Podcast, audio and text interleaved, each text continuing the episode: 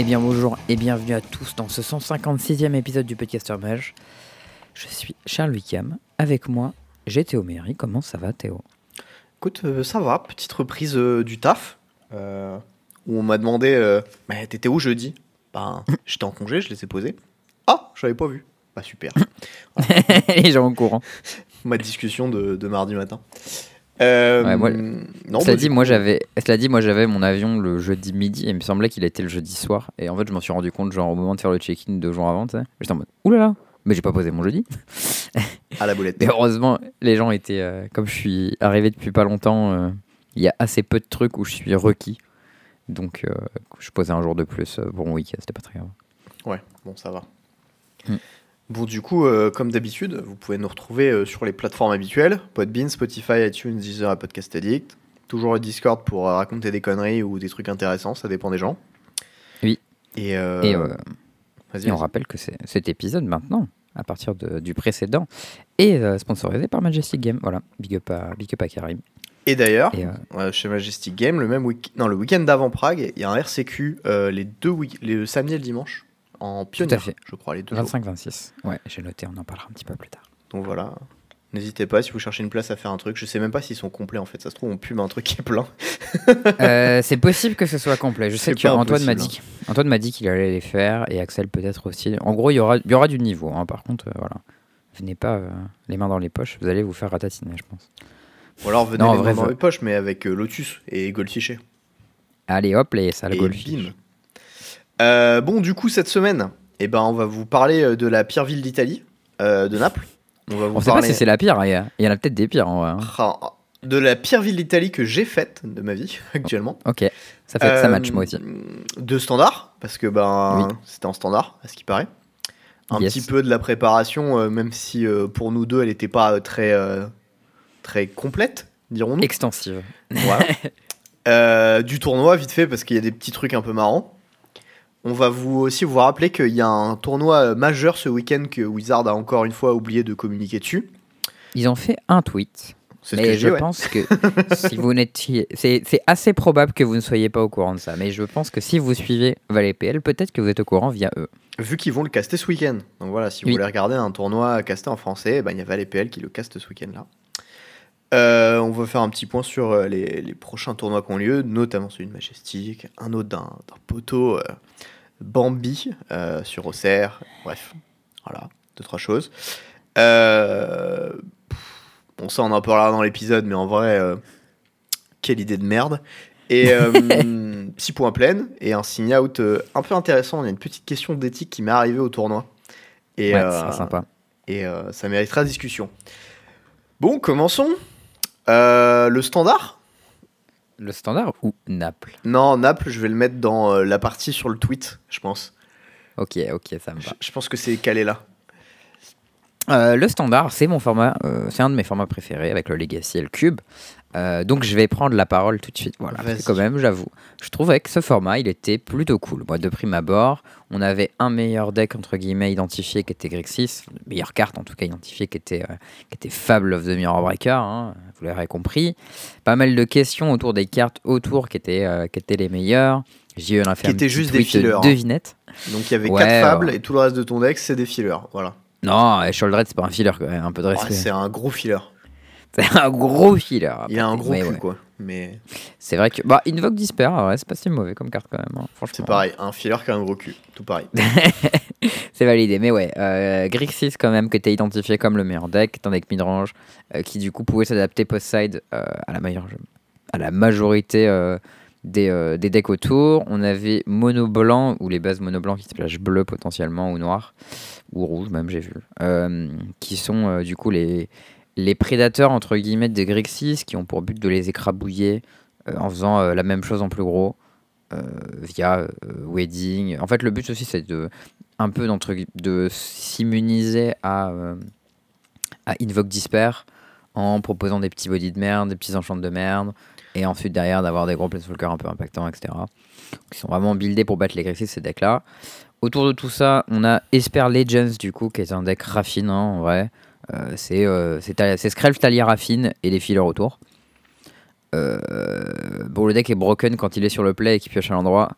Et euh, sur la draw, et il pioche à l'envers, euh, des fois il est un peu nul. Alors je crois, euh, je crois que la bonne conclusion c'est qu'il est broken quand il y a la bonne liste qui est trouvée et que sinon il pue la merde. Et que là il y a une bonne liste, enfin deux bonnes listes qui ont été trouvées. c'est possible. Mais de manière générale, ce deck il est quand même beaucoup plus fort sur le play que sur la draw. Ce qui est vrai de tous les decks du format. Pas tant que ça. Genre Grixis, franchement, ça va sur la draw. Oui mais en fait, Même Ça- mono blanc, ça, enfin, Non, mais dans les matchups qui sont pas trop gros, ça c'est va. tu pareil que Grixis. Le problème c'est que si tu tombes contre un deck qui est particulièrement bien sur euh, le play, bah t'as envie d'être sur le play donc c'est particulièrement bien d'être sur le play. Les seules exceptions c'est genre quand tu joues Grixis contre Mono White ou Grixis contre Grixis ou Mono White contre Mono White et là tu t'en branles en fait. Mais Ok. overall le play est quand même assez impactant. Ouais, mais genre, vraiment, Talia et Raffine, c'est des cartes qui veulent le play, quoi. Et euh, mais bon, en tout cas, ce deck-là, il, il- il- aussi, il utilise euh, le Plaza Ophiros, qui est un, un fameux land qui est quand même assez puissant, qui marche bien avec. Euh, on avait le deck blanc-vert Il toxique, utilise du aussi coup, surtout les lands channel x6 Ouais. dans le deck qui sont Ouais. assez Des pétés fois, faut- dedans. des fois plus que ça, même, hein, x8, j'ai vu. Ouais, euh, bon, x6 c'est la, la curve basse, tu vois, mais Hmm. il y en a un paquet quoi. Les gens, ils jouent euh, deux spells, euh, 28 landes et 30 créatures. C'est deck building 101. Euh, Toxic, du coup, c'était les decks euh, blanc-vert qui avaient popé après le RC Japon, euh, où c'est Resato qui a gagné avec du coup blanc-vert Toxic. Euh, globalement, c'est un peu un deck bloc constructed. hein. C'est-à-dire que tu prends toutes les bonnes cartes du dernier set avec marqué Toxic dessus, tu les mets dans un deck. Et tu, tu fais un rajoutes genre archétypal bien puissant et puis t'as ton deck de standard. voilà. de removal. Bah, en gros, la force du deck, c'est que Skrellvive, c'est puissant. Euh, et Bloated Contaminator et Skrellvive, ça attaque pas du tout dans le même axe. Non, euh, le, le truc Ouais. qui est vraiment très très fort, c'est le Rod Priest surtout, je crois, dans le deck. C'est pas mal, euh, Rod Priest, mais genre Rod Priest tout seul, c'est pas insane. Genre. Ce qui est fort, c'est que Par Rod contre, Priest quand tu plus fais Rod Priest, Rod Priest, Rod Priest, là t'as gagné, tu vois. ouais, bon, tu prends. ouais. Tu prends euh, Geek- Geeks Command et tu ranges tes cartes. non, mais ouais, ce deck-là, du coup, il a des Rod Priest, des des Skrellvive, des Contaminator, et autour de ça, il avait surtout des lands utilitaires euh, qui sont très puissants quand ils fonctionnent, mais des fois, ils fonctionnent pas. Sidcore, les bons cartes. Ouais. C'est ça. Mais bon, des fois, ils fonctionnent pas, ils permettent pas de jouer tes cartes, mais quand ils fonctionnent et qu'ils permettent de jouer tes cartes, ils sont vraiment puissants. Et euh, bah, c'est un deck blanc, donc en side, on peut mettre des weddings, quoi. Euh, ce deck-là aussi, il est assez bien positionné en théorie contre Grixis, euh, Game 1, mais le problème, c'est qu'une fois que tu es préparé, il est plus très très bien. Et euh, voilà, il te laisse pas une très très grande marge de manœuvre, quoi. Et si tu joues la liste du mec qui a gagné avec Grixis avec 4 cut down et 4 go for the throat et machin, probablement que t'es plus très bien placé d'ailleurs. Euh, tu veux dire Grixis plus très bien passé contre Toxic ou Toxic plus très bien passé Non, Toxic qui est plus très bien euh, contre Grixis. Si jamais tu joues la Ah liste ouais. de, de Bonnie qui a gagné. C'est possible. Euh, j'ai pas trop. Euh, il- Ouais, ouais, j'ai Bah, il y a trop 4 réfléchi à cut down, 4 go for the throat déjà, donc euh, du coup. semaines. Ouais, mais c'est toutes ces cartes-là, elles matchent pas bien. Euh, euh, tu vois. Non, mais bon, ça va dépendre des sorties, mais bon, bref. Ouais, mais ouais, je vois ce que tu veux dire de manière générale. Toxic, c'est un peu comme Esper, c'est genre le deck qui a besoin un peu de dégénérer. Et si tu le laisses faire, et après, il faut faire des trucs broken, mais genre si tu le stops, euh, tu lui mets un stop à chaque étape en lui disant non, attends, ta bête, je la tue. Euh, Celle-ci aussi, je la tue. Il va avoir pas mal de marge, à avoir de la, pas mal de mal à avoir de la traction, quoi, et à commencer à faire des trucs puissants. Parce que Hive, euh, si t'as un bloqueur de 2, ça, ça fonctionne pas, quoi. Et pareil, euh, le land, je sais plus comment il s'appelle. qui donne plus de plus 1. Sitcore, et t'as besoin d'être d'être euh, corrupted pour qu'il fonctionne. Quoi. Alors, les 3 poisons, ils se mettent quand même ultra facilement dans le deck. hein. Euh, ils se mettent ultra facilement, sauf quand elle est sortie, double ou triple removal. Et du coup, bah là, tu galères. Quoi. Mais je suis d'accord que de manière générale, ils se mettent assez facilement. Bon, je, je, je suis pas d'accord avec cette analyse. hein. Genre, euh, t'as le one drop qui dit que quand il meurt, tu prends un token. T'as le one drop qui dit que quand tu le target, tu prends un poison. Euh, t'as une sortie triple removal contre 3 de ces, 3 de ces deux bêtes. Enfin, tu fais rien.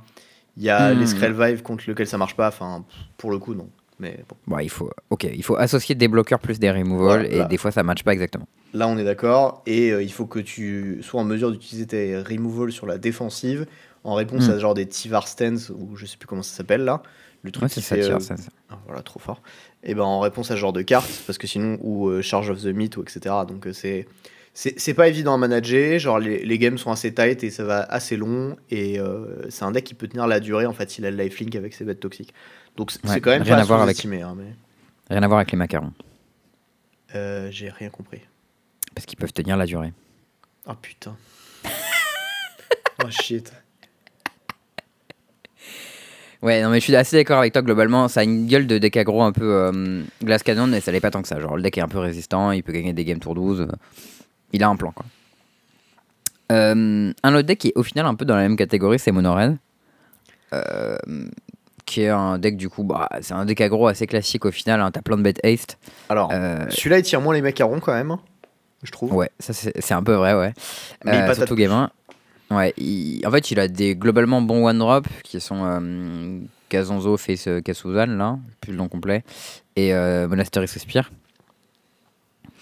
Et euh, il y a Feldown qui est un peu chiant comme de drop, et t'as l'autre qui donne euh, flashback à tes spells, là, j'ai plus son nom. Le vampire. Tu sais, tu peux le kicker là. Ah, Bloodthirsty- Adversary. Bloodthirsty Adversary. Bon, t'as aussi Phoenix Chick, mais ça pour le coup, c'est vraiment rincé comme carte. Eh, c'est un pigeon qui attaque, mec. L'art est vraiment incroyable pour le Ouais, coup. l'art, il est trop cool. Mais bon, le reste, euh, pff, pas de ouf. Et ouais, bon, euh, c'est un deck mono-red, hein, il y a des burn spells, euh, ça va dans la gueule, voilà, c'est, vous vous connaissez quoi. Il y a euh, notre ami Thundering Raiju en haute curve en général. Il est méchant lui, hein, pour le coup. Il patate, ouais. Fort. Quand tu te le prends, genre. pff, T'as pas prévu de te prendre un Raiju, t'es là en mode oulala, mais attends, c'est costaud quoi. Voilà, la spécificité de ce deck, c'est que toutes les bêtes en haste. Donc il faut toujours laisser des bloqueurs. Et, euh, et euh, bah, il y a des qui vont à la gueule. Et il avait aussi des petits manlands qui sont les, les Mishra's Fonderie. Bon, c'est un espèce de euh, Mutavolt at home quoi. À noter quand même que quand t'as plusieurs copies de la carte, ça commence à taper très très fort. hein. Tu te Ouais, fais attaquer par une, une. tu peux te prendre 6 dégâts dans la tronche, euh, ça commence à monter vite, quoi. Ah ouais, c'est ça, tu peux pumper un, un deuxième qui est attaquant. Tu peux le pumper qu'en attaque, mais pas en bloc. Ok. Ouais, ça m'est jamais arrivé ça. Ouais, bah ce deck-là, il est. Je pense euh, il est pas de ouf contre Grixis, mais il, est, il a l'air vraiment pas mal contre, euh, contre Mono Blanc. Alors je crois que c'est l'exact inverse, mais Ah ouais? Je sais pas, que j'ai joué contre Mono Red avec Grixis, je trouvais ça pas très compliqué. Genre, ton deck il a plein de removal, il a des bons bloqueurs. Et une fois que tu l'as empêché de dégénérer, bah, pff, ton adversaire fait pas de quoi card advantage quoi. écoute, je sais pas, moi j'ai joué contre, ça s'est plutôt bien passé. Euh, le fait qu'il y ait des comptes, ça m'a peut-être un peu aidé aussi, donc peut-être que ça joue, parce que notamment tu peux choper les Raiju qui sont assez forts. Euh, et t'as Wandering Emperor qui est quand même très écrasant dans le match-up. T'as Leighton's Arm qui te fait gagner des PEV. C'est Parangon qui est un peu dur à passer. Je sais pas, j'ai l'impression que c'est pas atroce quand même euh, comme. Peut-être qu'en fait, juste ce deck Mono Red il est nul et il gagne contre rien, non? Alors, je, je crois qu'il gagne un peu contre Grixis et euh, c'est à peu près tout. Bah, Je Euh, vois pas comment il est censé gagner contre Grixis en fait. Mais je, je pense que c'est pas un excellent choix. Enfin bref. Ouais. Euh, voilà, ça c'était à peu près les decks euh, qui étaient méta. Euh, en tout cas qu'on l'attendait. Et autour de ça, bon, bah, c'est le standard. Du coup, il y a, il y a des piles un peu euh, voilà, plus ou moins créatives. Il y avait beaucoup de decks Atraxa. Ouais. Euh, bon, ça, il est euh, à Athènes avec un deck Atraxa d'ailleurs. Grixis Ouais, les decks Atraxa, ils sont, ils sont un peu durs à, à, à, euh, catégoriser, puisque tu avais deux catégories. Tu as soit ceux qui réaniment Atraxa avec Cruelty of Geeks, euh, qui est la saga à 5 là, euh, soit ceux qui essayent de hardcaster Atraxa. Ouais, mais alors ceux-là, Ouais. c'est vraiment pas très bien comme deck. Ouais, je crois que c'est pas de ouf. hein. Les, les versions Grixis Reanimator sont pas mal parce qu'il y a aussi Fable qui est quand même un peu pété comme carte. Du coup, ça Ouais. Bah, les versions qui essayent de hardcaster, ça, ils font genre les land binding et drag to the bottom. Ouais, ouais, c'est ce que Étienne jouait et je l'avais joué un peu en ladder aussi. Mais en fait, moi, ce, que je... ce qui s'était passé comme scénario, c'est que juste, ben, tu posais des menaces, des menaces, puis il en gérait une, deux, trois, puis ensuite, ben, soit il avait euh, hit ses land drop et il castait une Atraxa, et ensuite il espérait que ça tienne, soit il Mhm. avait perdu. Et euh, j'ai l'impression que c'est un plan un peu pourri, surtout quand il y a des comptes dans le format. Ouais. Bah, je suis globalement assez d'accord. Après, par moment, genre les game 1 de Grixis contre Grixis plus Atraxa, euh, c'était pas mal pour Atraxa parce que c'était un plan win the game, mais juste le deck ramp, je, je trouvais que ils étaient super clunky, ils avaient plein de taplands, et en fait, t'avais des tours clés où tu prenais Big 10 et ils t'explosaient quoi. Ouais, aussi, euh, tu te fais imploser par Monored et Toxic, hein, je pense, euh, sans problème. Ouais, encore un deck qui a pas de bon match-up. J'ai pas vérifié la théorie, mais bon. Ouais, je veux bien voir comment tu te fais exploser par ça. ouais. Euh, Il y avait aussi un deck soldat qu'on n'a pas trop vu. Alors moi, je l'ai Euh, vu, j'ai joué contre, je me suis fait ouais. atomiser. D'accord. Je sais pas trop c'est quoi son spread de match-up théorique à ce deck. Euh, mais euh, il a l'air en tout cas très consistant, hein, puisque tu as une très très bonne curve, tu as un peu de mana sync, ta mana base est excellente, puisque tu disposes du, de Fortified Bridgehead, là, c'est globalement tout tant que t'as des soldats dans ton deck. Et en plus, il y a un effet positif. Euh, Mais euh, moi, je l'ai quasiment pas vu au tournoi, donc je sais pas trop c'est quoi, euh, comment il est censé marcher. J'ai joué un petit peu à la- à, à l'aéroport avec, parce que j'étais avec Étienne Terrani et Victor Ponce. Et, Victor Ponce, il jouait soldat, et du coup, il me fait tester un peu son deck. Il y, a, il y a Et- quelques cartes dans le deck qui sont un peu fortes, genre le, le Skydiver ou le Sky je sais pas quoi là, euh, qui est une Sky Strike Officer. Striker, voilà, Strike, qui est une 2-3 pour 3 vols, qui dit que quand il attaque, tu crées un token et tu tapes 3, soldats, tu pioches. Ça, c'est Ouais, assez fort parce que ça te permet de jouer fort, sur, ouais. euh, sur un, un espèce de plan un peu mid-range dans certains match-ups où c'est nécessaire parce que le tour où tu le slams, ben, direct tu peux piocher. À noter Ouais, il y a aussi une que euh, y a une version du deck qui, qui a gagné un, un régional, euh, je sais plus où, au Can... non pas au Canada, je sais plus. Je crois que c'est au, que Canada. hein. Non, parce qu'au Canada, c'est Mono Blanc avec 8 Field of Ruin qui a gagné. Ah oui, Euh, exact. Mais il n'y a pas de championship au Canada? Non, il y en a En qu'un tout cas, oui, y a, en tout cas, quelque part, il y a un Regional Championship qui a été gagné par ce deck soldat en que fait, dont tu vas parler. Et euh, il jouait des Wandering Emperor et des contres en fait dans son deck. Mm. Et, euh, et ça avait l'air un peu mieux comme plan parce que du coup justement euh, le- l'officer il avait l'air un peu plus flexible et il n'était pas forcé d'attaquer etc. Bref, Mais du coup, il jouait pas de, ta- il jouait pas de Talia, hein, par contre, du coup, le deck. euh, j'ai pas la liste sous les yeux mais ça me surprendrait Ah, pas. moi, je suis sûr, hein, je l'ai vu, parce que c'était la spécificité, c'est qu'il jouait des spells à la place de jouer des Talia. Euh, ce qui est pas absurde, un Talia, c'est pas vraiment une carte de standard. Puisque, ben, euh, en standard, on joue des créatures, des bloqueurs, quoi. C'est pas, c'est pas de ouf de ouf, mais dans certains decks, genre dans Esper, c'est un peu bizarre de côté les Talia, parce que ça rend puissant, quoi. Mais dans ce deck soldat, euh, ça me choque pas d'avoir des contres et d'avoir des, des Wandering. euh. Euh, Victor Ponce, lui, ce qu'il avait, c'est qu'il avait des euh, Kaila's Reconstruction. J'aime bien l'idée. Ouais. Genre, J'aime pas trop. c'est Moi assez- je préfère euh, l'enchant qui dit quand t'as une bête qui arrive en jeu tu pioches une fois par tour là. Je sais plus comment il s'appelle. Ouais, Tokasia's Welcome. Ça ouais. Bah, le problème de ça, c'est que ça marche. Enfin, il faut que tu aies beaucoup de bêtes flash pour que ça marche, quoi. Et t'as une seule bête flash qui est bien, c'est la 1-1 qui fait une deuxième 1-1. T'as la 2-1 aussi Et- qui peut phase out une bête. Je crois que c'est pas de ouf, ça, non? Bon, c'est une 2-1 fly pour 2 en flash. Ça va quand même. Ouais, mais elle est pas. pff. Je sais pas, je la trouvais pas hyper convaincante cette carte. Bah, Après, j'ai pas, j'ai pas joué avec, c'était d'un point de vue théorique, mais. Je que proactivement, tu peux pas trop la caster, tu peux phase out qu'une de tes bêtes à toi, je crois. Euh, je sais plus. Je crois qu'il a un espèce de kick ou un, un ETB. Mais oui, Je crois que c'est une 2-1 vol flash pour 2. oui jusque-là, euh, je suis d'accord. Et je sais que son effet. Quand elle arrive en jeu, tu peux faire un truc. Je crois que tu phase out quelque Euh. chose, mais bon, bref. Euh, le deck est un peu OZF, c'est pas trop mal. C'est probablement un bon deck de ladder Arena, mais ça s'arrête là. Euh, Qu'est-ce qu'il y avait d'autre comme deck C'est un peu, un peu tout, non Les autres sont un peu. On En fait, ça fout. out pas une bête. hein. J'ai la carte sous les yeux, ça remonte une bête dans ta main. Ah oui. C'est que une bête que tu contrôles et si tu le fais, si tu le fais, ça, fait- ça met un compteur plus 1 plus 1 sur ta bête. C'est moins bien que le phase out, du coup. Ouais, c'est pas mal moins bien. Bah, en vrai, ce deck, il avait un des avantages, c'est un, enfin un, un de ses avantages, pardon, c'est qu'il pouvait jouer Donic avec tes synergies. Donic, c'est quand même vraiment une bonne carte. Hein.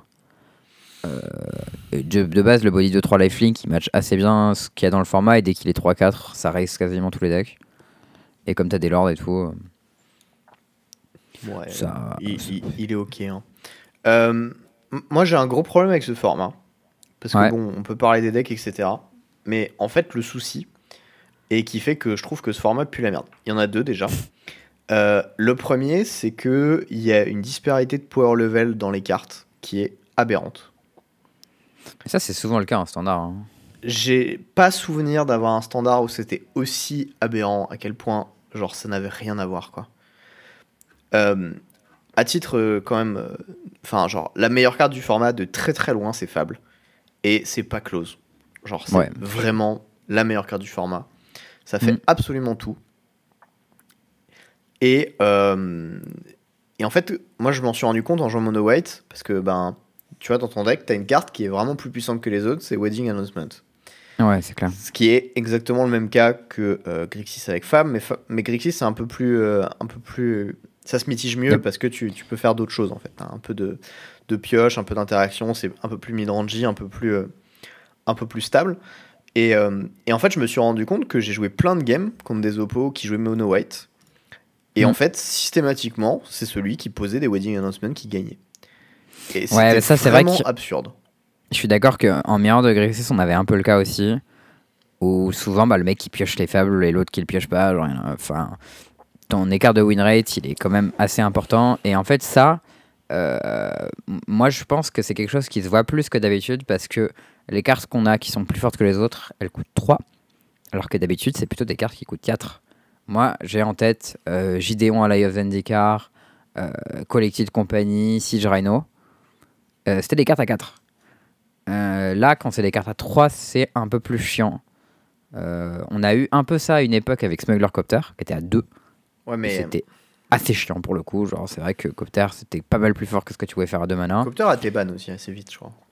Ouais, ouais, ça a été banni. Hein. Bah, moi, je te parle que de cartes qui avaient quasiment le power level d'être banni. hein. Alors, euh, Mais- Siege Rhino, peut-être pas, mais Gideon et même, euh, Company, ça aurait pu être banni en standard, ça m'aurait vraiment pas choqué. Il y a quand même une grosse diff, c'est que genre une carte comme Fable, c'est joué jusqu'en Legacy. Euh, ouais. Gideon, c'est- euh, c'est absolument pas joué en Legacy. Coco, euh, ça a été pendant un moment joué en moderne et euh, Coco, ça, c'est quand même un multi-format staple. Je veux dire, euh, on est ça- quand même pas hyper plus. loin. Ça, l'était pendant un moment, maintenant ça l'est plus. Tu Bah, tu franchement, aujourd'hui, tu- Aujourd'hui, tu pourrais jouer Coco en moderne, ça me choquerait pas. Genre, la carte a le power level pour le format, elle a juste pas de shell correspondante. Ça pue la merde en moderne en ce moment. Tu ne pourrais pas jouer Collected Company de manière raisonnable en moderne. C'est pas envisageable. Ok, bah, tu connais mieux le format que moi, mais ça me choquerait pas. genre, En, en fait, le problème, c'est que dans ce format, maintenant, ce que tu veux jouer, c'est les élémentaux qui ont l'évocation. Tu les hits pas sur Oui, Coco, mais- et tous les decks Coco, ils perdent contre Fury. Donc, tu, tu ne joues pas Coco dans ce format. Oui, mais c'est une question de format, c'est une question de, de, de positionnement de méta en fait. C'est pas une question de power level de la carte. Mais juste que pas- la carte est mal positionnée contre ce que fait le format. Mais la puissance brute de la carte est élevée. Genre, si typiquement demain il y avait euh, des, que, genre, je sais pas, euh, 12 3 drops broken qui étaient, qui étaient euh, édités, euh, qui défonçaient euh, les decks Fury et le format, on jouerait Coco dedans. Tu vois, enfin. Et, et l'autre truc, c'est que des trucs comme Fable, ben c'est c'est joué en moderne, tu vois. C'est joué en Legacy Mhm. dans Stompy. Enfin, en fait, le- en plus du fait qu'elle coûte moins cher, etc., c'est une carte qui a un power level qui est beaucoup plus haut que les autres qu'on a vu dans le format. Je pense surtout le, le problème, c'est que tu peux pas les one for one en fait. Ah bah non. Ah, ah, la meilleure Genre- réponse qu'il y avait, euh, une fois qu'elle était là, donc à part un contre, C'était Loran.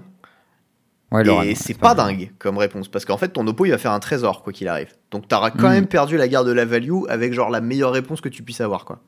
Non, mais je suis d'accord. Genre, typiquement, le, le- pour moi, le défaut de Fable, c'est qu'il n'y a pas de, de carte de son arc qui soit capable de la one for one une fois qu'elle a résolu.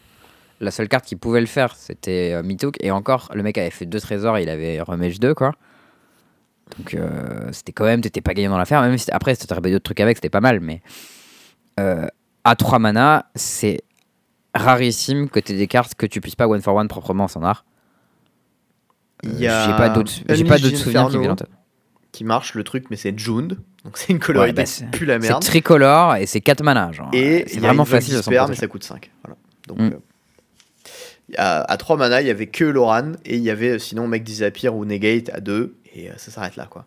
Mais cela Ouais. dit, si Unleashed Inferno, ça coûtait, euh, je sais pas, euh, deux Black Black, tu vois, ou deux. Enfin, que ce soit. Si c'était monocolore, je pense que le format serait plus sain. Farewell pour Juste- 6, yes. Non, mais bon, bref. Euh, moi, ça, c'était le, le premier gros reproche que j'ai au format. C'est qu'il y a une disparité dans les cartes qui est absolument débile. Euh, et le deuxième, c'est que euh, tu joues des games qui sont d'une longueur. En plus, sans aucune vraie raison, en, fait. Parce Mais que ça, c'est parce que t'as joué mono blanc midrange aussi. Genre, Oui, le deck joue des games très très longues. j'ai joué des miroirs de mono blanc. Et Mm. tu te retrouves dans des spots, en fait, où euh, juste, bah, tu fais un bankbuster, ton oppo fait un bankbuster, tu pioches, tu pioches, tu joues un spell, tu pioches, tu joues un spell, tu joues un paragon, tu butes le paragon d'en face, il bute ton paragon, et ça continue, et ça continue, et ça continue. Et typiquement, euh, j'ai joué une game contre Grixis, c'était même pas un miroir, tu vois, c'était juste Mono White contre Grixis, où on est allé au bout du deck de de nos deux decks. C'est-à-dire que à la fin de la game, il restait deux cartes dans le deck de mon adversaire, et moi il m'en restait 15, et il a perdu parce que bah il pouvait plus me tuer avec les deux cartes qui lui restaient dans le deck. Bah ouais, mais c'est stylé. Bah non, c'est pas stylé Bah, Magic. En fait, c'est un Magic où tu prends des décisions qui ont tellement peu d'impact que tu vas quand même finir par aller au bout du deck, juste parce que il y a une quantité de menaces et une quantité de réponses qui se, qui se contrebalancent et qui fait que ben, tu, tu vas juste faire du one for one toute la game ou euh, du, du 2 for 1 quand tu peux le gratter, etc. Ça n'aura aucune influence parce que de toute façon, il y a un nombre de menaces fixes et qu'à partir du moment où tu as géré ce nombre de menaces fixes, tu ne peux plus perdre. Alors, je suis pas d'accord. Moi, en gros, juste ce que je dis, c'est que c'est, un format où euh, tu as un grand nombre de décisions qui font durer la game et tant que le niveau de tes décisions est similaire à celui de ton adversaire, la game continue. Donc là, si tu as joué une game serrée contre un adversaire qui avait le niveau très proche de toi, la game durait très longtemps. Et si tu avais joué contre un adversaire plus faible, tous tes points de décision t'auraient chacun donné un petit avantage qui fait que tu aurais gagné la game. Genre, euh, la game est longue, ce qui veut dire que tu peux avoir un plan de jeu long terme, ce qui veut dire que tu es moins affecté par les aléas de la variance, comme rater un land drop ou des genres de choses. C'est juste. euh, bah, c'est grave intéressant en fait. Enfin, Bah moi je trouve ça super chiant. En fait des games qui se jouent sur 50 tours. Enfin attends, tu m'entends peut-être plus mais là je suis en train de de récupérer une bière qui vient de m'exploser dessus. Voilà, c'est bon. oula. Coup dur pour la bière. En fait, le, le problème, c'est que tu, tu regardes la decklist de ton oppo, tu sais que tu vas devoir gérer certains trucs. Et t'es là en mode ok, ok, ton oppo il fait une fable, tu peux pas la gérer tout de suite, donc du coup tu prends le plan de jouer la game longue, tu joues ta game longue, tu, tu places ton wedding, tu te prends un invoque disper parce que t'avais pas ton notification et du coup tu pouvais pas protéger ton wedding. Tu fais ça une fois, deux fois, trois fois, et en fait t'arrives à un stade où bah tu slow roll des trucs parce que tu sais que tu dois gérer de menaces. Mais en fait le truc c'est que c'est une épreuve d'endurance, c'est plus du magic à ce stade, et tu Mais c'est, c'est intéressant. Je veux dire, tu, tu préfères un format où tu peux pas te permettre de slow roll tes cartes et t'es obligé de tout piffer. Parce que si tu si t'agis pas tout de suite, tu perds. Non mais là tu trolls, Ou un pas format. ce que je dis. Bah non, mais ce que tu dis, c'est que justement, tu peux te permettre de slow roll tes cartes, que tu vas réfléchir à la composition exacte du deck adverse. Pas pour que tu pouvoir peux te battre permettre, ces que menaces tu es obligé de le faire, parce que sinon tu ne peux Bah oui, gérer la c'est menace. une bonne chose en fait. Ça veut dire que stratégiquement, tu dois réfléchir à un plan de jeu long terme, Mais identifier ça reste à des super binaire en fait. est-ce que je peux pas gérer. X? Oui. Et ben dans ce cas-là, il faut que je garde tel truc pour gérer X. Point. Et du coup, tu as ces cartes qui citent dans ta main jusqu'à ce qu'une action se passe. C'est en fait, tu prends des décisions Eh comme un pas obligé, robot pour les tu- prendre. Mais pas du tout, tu n'es pas obli- obligé de le faire. Tu as juste pris la décision de prendre le jeu long terme et donc de le faire, mais tu pourrais aussi chercher à prendre des win tempo, c'est-à-dire à utiliser tes removals Très proactivement. bien. Tu peux choisir de mal jouer. Super. Mais non, mais c'est pas forcément mal joué. C'est-à-dire qu'il y a des spots où tu peux dire, bah ok, euh, je vais supposer que mon adversaire a pas euh, tout de suite, par exemple, parce que ça fait 4 tours qu'il n'a pas shoulder raid. Donc je vais faire removal sur ces deux bêtes et commencer à coller des points. Et s'il fait rien, en deux tours, j'ai gagné. C'est quand même quelque chose qui, que tu peux faire avec ton deck, même si j'avoue que ton deck il est plutôt designé pour épuiser ton adversaire. Euh, c'est quelque chose que tu peux faire. Et c'est intéressant qu'il te propose ce genre de choix où, euh, justement, de slow roll tes cartes et de matcher ce que ton adversaire fait. Écoute, moi j'ai détesté ce tournoi. J'ai trouvé ça pas fun du tout. Et je n'aime pas ce standard du tout. Et c'est essentiellement dû euh, l'écart de power level euh, des cartes. hein. Mais euh, Je comprends, mais je pense que ton choix de deck n'a pas du tout aidé. Écoute, euh, peut-être, mais euh, mon choix de deck m'a cou- m'allait pour le tournoi. Euh, Je comprends, mais en gros, ton choix de deck va dans des games que tu n'aimes pas. Genre, euh, ton deck est construit pour créer des setups de games que tu n'apprécies pas. Donc après, euh, oui, c'est un deck qui est, enfin, il est puissant. Euh, il a eu un win rate, bon, pas incroyable, mais toi, tu as fait un bon tournoi, donc c'est cool.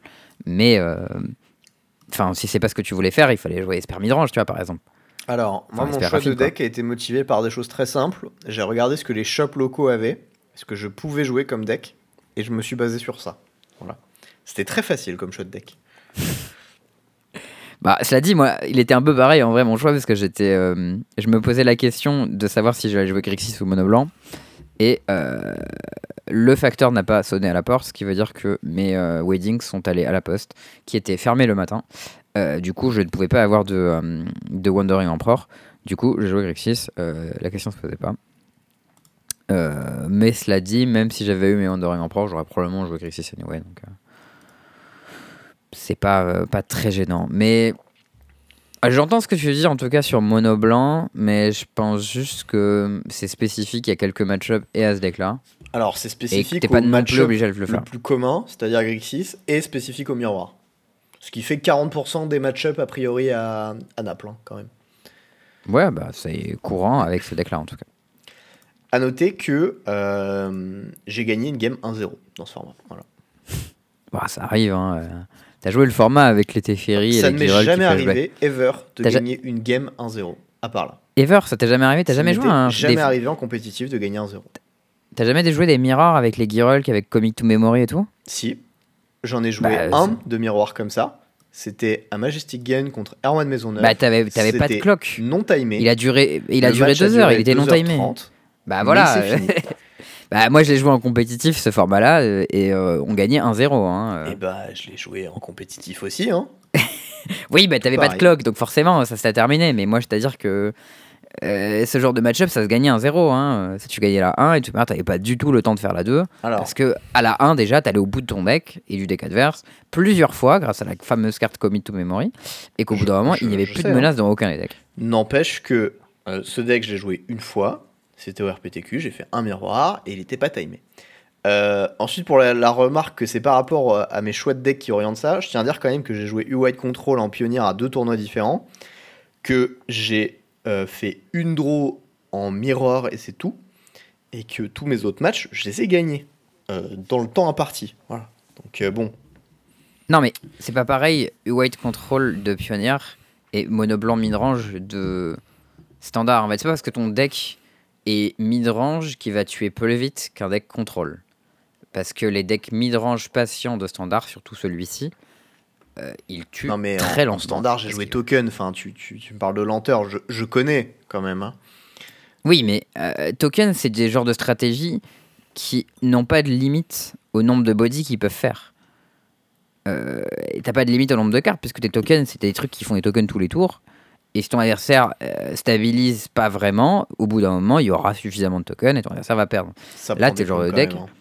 Là, c'est le genre de truc où tu peux faire un token par tour avec ton Planeswalker, et ton adversaire le gère, bah, tu peux plus en faire, quoi. Et c'est quand même très long. Bon. Mais bon, bref. Soit, soit dit toute en manière- passant, c'est la seule fois de ma vie où j'ai gagné un match 1-0. Et c'était dans ce format. Bah écoute, je suis content pour toi que tu l'aies gagné. Euh, ça dit, moi j'en ai pas gagné beaucoup non plus, hein, des matchs 1-0, mais j'en ai gagné quelques-uns. Euh, et c'était aussi avec des decks euh, qui vont au bout de leur deck, parfois plusieurs fois. Euh, du coup, pour ce tournoi à Naples, il y a eu quand même une préparation hein, qu'on a fait un peu chacun de notre côté. Il y a eu un crew qui, qui, qui était un peu un mix du crew de, de Sofia et un peu de Philadelphie et un peu de, euh, de personnes en plus. Oui. Euh, donc, euh, il y a un bootcamp qui s'est fait euh, sur Naples. Moi, j'ai pas pu y aller parce que euh, j'avais pas assez de jours de congé, parce que j'ai pris un CDI maintenant. C'est fini l'époque où j'avais plein de jours de congé. Euh, toi non plus, j'imagine, d'après ce que j'ai compris. C'est exactement ça. Ils ont dit on fait un bootcamp, j'ai regardé, j'ai fait bah je peux pas en fait. Euh, mais du coup, eux sur place, ils étaient, alors je crois 6 ou 7. Il y avait du coup euh, Thierry Renvois, Louis Deltour, Gilles Debras, Antoine Cointe, Antoine Antoine, Lagarde. Lagarde, Nicolas Preil et Mathieu Avignon. 7 du coup. Je crois que je voulais personne. Ouais, ça fait 7. et euh, du coup, parmi, ces deux, parmi toutes ces personnes, il y avait deux personnes qui n'étaient pas qualifiées au tournoi, qui étaient Antoine Cointe et Antoine Lagarde, euh, qui venaient pour faire le LCQ. Euh... J'ai précise dans le chat qu'il ne faut pas le dire parce qu'ils avaient loué l'appart que pour 6. Trop Vous tard. êtes des petits tricheurs. Vous êtes des petits tricheurs, voilà. Euh, et, euh, et du coup, tout ce petit monde euh, a testé sur Naples. Alors après, c'était pas un bootcamp hyper. comment dire Hyper carré, parce qu'ils sont pas arrivés genre deux semaines à l'avance, machin et tout, tu vois. Ils, ils arrivaient un peu au compte-goutte. Parce que moi, je suis arrivé à Naples le lendemain de la dernière personne qui arrivait, tu vois. Parce que j'arrivais le jeudi, la dernière arrivait mercredi. Donc euh, voilà, ça va. Moi de mon côté, j'avais testé principalement sur Arena, en ladder et avec Lino et avec TI. On avait fait des séries un peu. Lino il joue aggro, donc j'avais testé contre, contre Toxic et Monoren. Et avec TI, j'avais testé un peu contre Esper. Euh, TI qui avait pas pu venir d'ailleurs, parce que son, son avion a été annulé. Bon, vrai, il, il avait aussi des trucs perso et tout, mais il y a eu pas mal d'histoires d'avions annulés avec des gens qui pouvaient pas venir. Big up bien sûr à Adrien. Euh, bon, Adrien Houssard qui, euh, Qui s'est fait annuler son avion.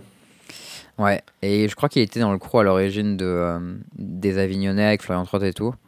qui ont réussi à trouver un backup plan un peu des enfers. C'était juste ont fait- bagnole, voilà. Mais ils ont fait genre 20 heures de bagnole, un truc comme Ouais, ça. je 18 crois. heures, je crois. Ils étaient euh, avec, euh, du coup, Florian Trott avec euh, Elliot aussi qui a récupéré le plan. Mais, mais bon, ils s'en sont bien, ils s'en sont bien démerdés. T'as testé sur Arena toi aussi? Alors, moi j'ai testé testé? que sur Arena. Hmm. Et euh, pas des masses non plus. Hein. Genre, euh, il y avait euh, une decklist que j'ai testée. J'ai testé une liste que je pense qui est bien d'ailleurs dans le format, mais qu'il faudrait que qu'on bosse proprement. Euh, c'est une liste Black Red, euh, mais sacrifice avec un plan euh, Ranimator avec Vat of Rebirth et Atraxa. On n'est pas allé au bout du truc, mais je suis sûr qu'il y a quelque chose à en faire. Euh, c'est une liste de Nicolas à la base et j'ai eu une illumination. J'ai dit putain, il faut mettre Vat of Rebirth et euh, Atraxa dans le deck et c'est trop fort. Et je suis sûr que c'est très bien, mais qu'il faut bien le builder et je suis pas suffisamment bon builder pour arriver au bout de ça en deux jours.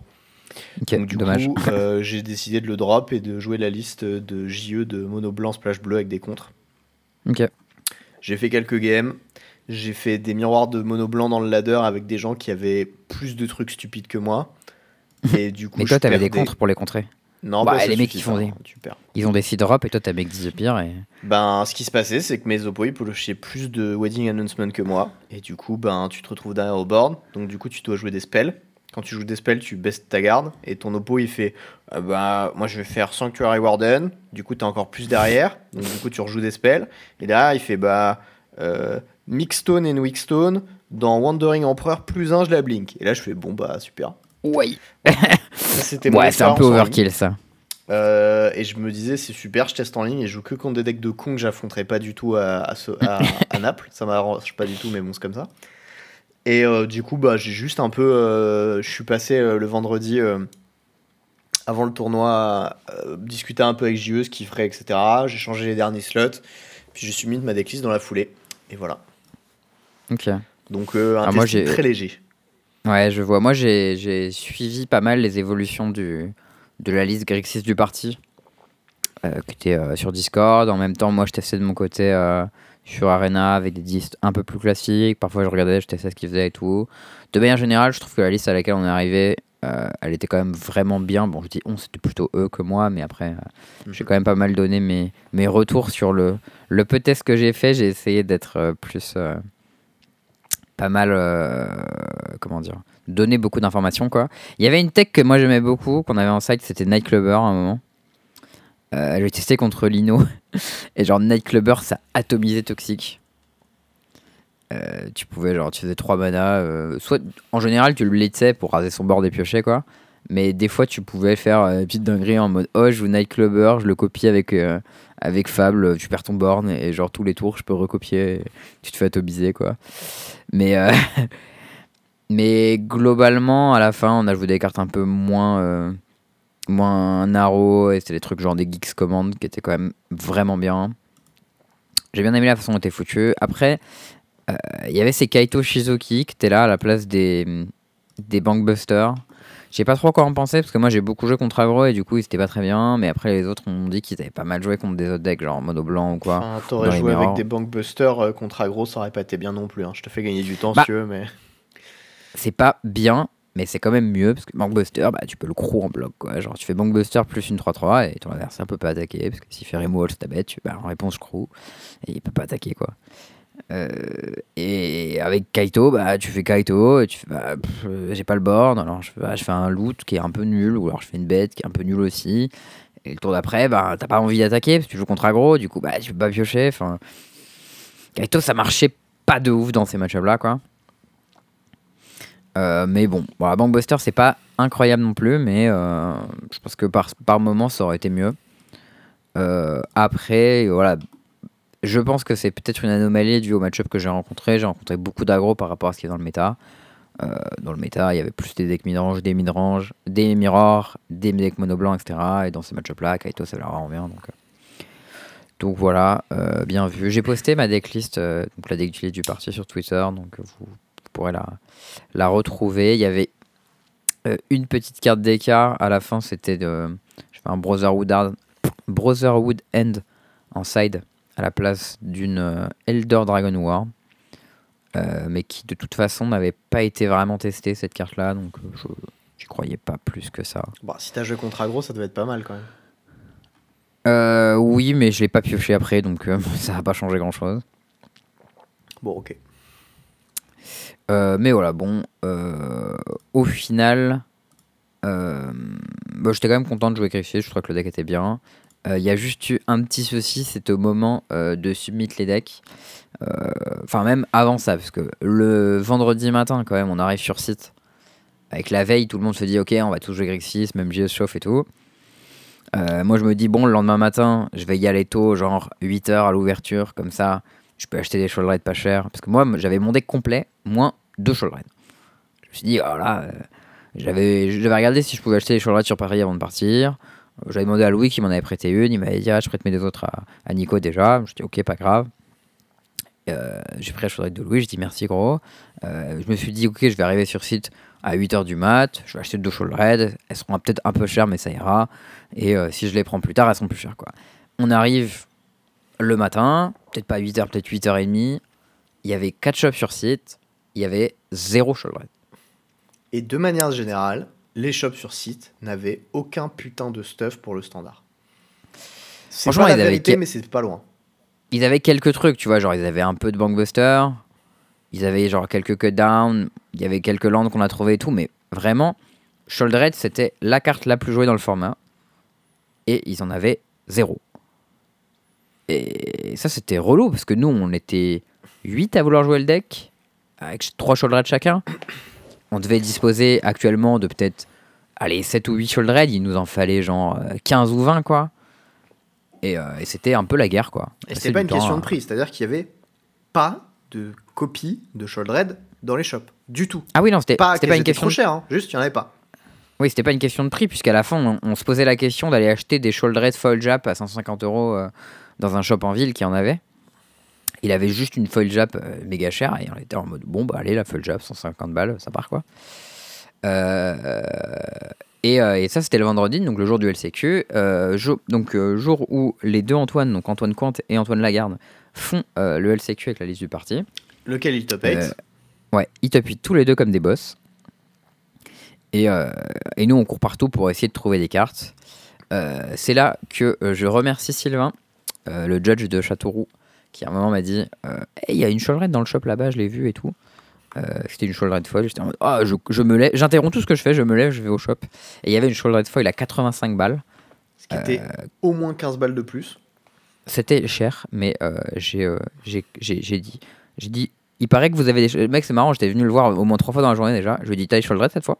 Il m'a dit, oui, mais c'est une foil. J'ai dit, fais voir. Il me l'a montré. J'ai dit, je la prends. Il m'a dit, ok.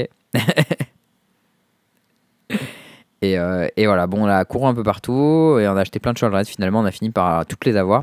Mais il y a eu un moment assez long euh, pendant lequel on a supposé qu'on n'aurait pas les cartes.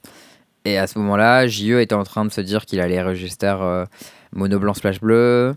Euh, Mathieu Avignon, qui voulait jouer Esper Legend, était en train de se poser la question de voir s'il allait jouer Mono Red, que quelqu'un avait sous la main. Bon, bref, c'était un peu la dèche, quoi. Euh, et j'avoue, euh, Louis Deltour a fait un petit tour de David Copperfield et il a fait apparaître des. Donc ça, c'était euh, c'était assez impressionnant, puisque j'y croyais vraiment pas. On se posait la question d'en jouer deux par personne, machin et tout. Vraiment, c'était la dèche, quoi. Mais à la fin, il y a eu le bon nombre de Shoulder Red. Les 24 Shoulder Red étaient là. Tout le monde a pu jouer son deck, mais c'était voilà, c'était une expérience pas hyper amusante. hein. Je sais que Mathieu, ça lui a pas trop plu. Même JE, il faisait la tronche et tout. Euh, mais euh, moi, au pire, j'étais en mode bon, on jouera deux Shoulder Red, c'est pas grave, c'est bien aussi deux Shoulder Red, mais. euh, mais c'est vrai que la prochaine fois, euh, je saurais que euh, on ne peut pas compter sur les shops qui sont là au tournoi, ce qui est quand même assez relou. Alors, moi j'ai quand même un truc à dire. C'est-à-dire Mm. que à tous les événements majeurs, que ce soit des GP, des Pro Tours ou quoi, les shops ont toujours du stock. Ah Ah, oui, ça c'est vraiment, c'est, vraiment une anomalie. hein. C'est-à-dire que moi, je me suis même pas posé la question en partant de Paris de savoir si ce serait possible d'avoir deux shoulder Pour moi, c'était évident Voilà. que j'allais arriver et le shop allait me sortir une pile de 200 shoulder et allait me dire tiens, quelle, quelle- laquelle tu veux? J'ai euh, 12 arts différents et euh, 12 types de foiling différents. euh, Qu'est-ce que tu veux Voilà. Maintenant, tu ajoutes cette anomalie à l'incompétence usuelle de Legacy.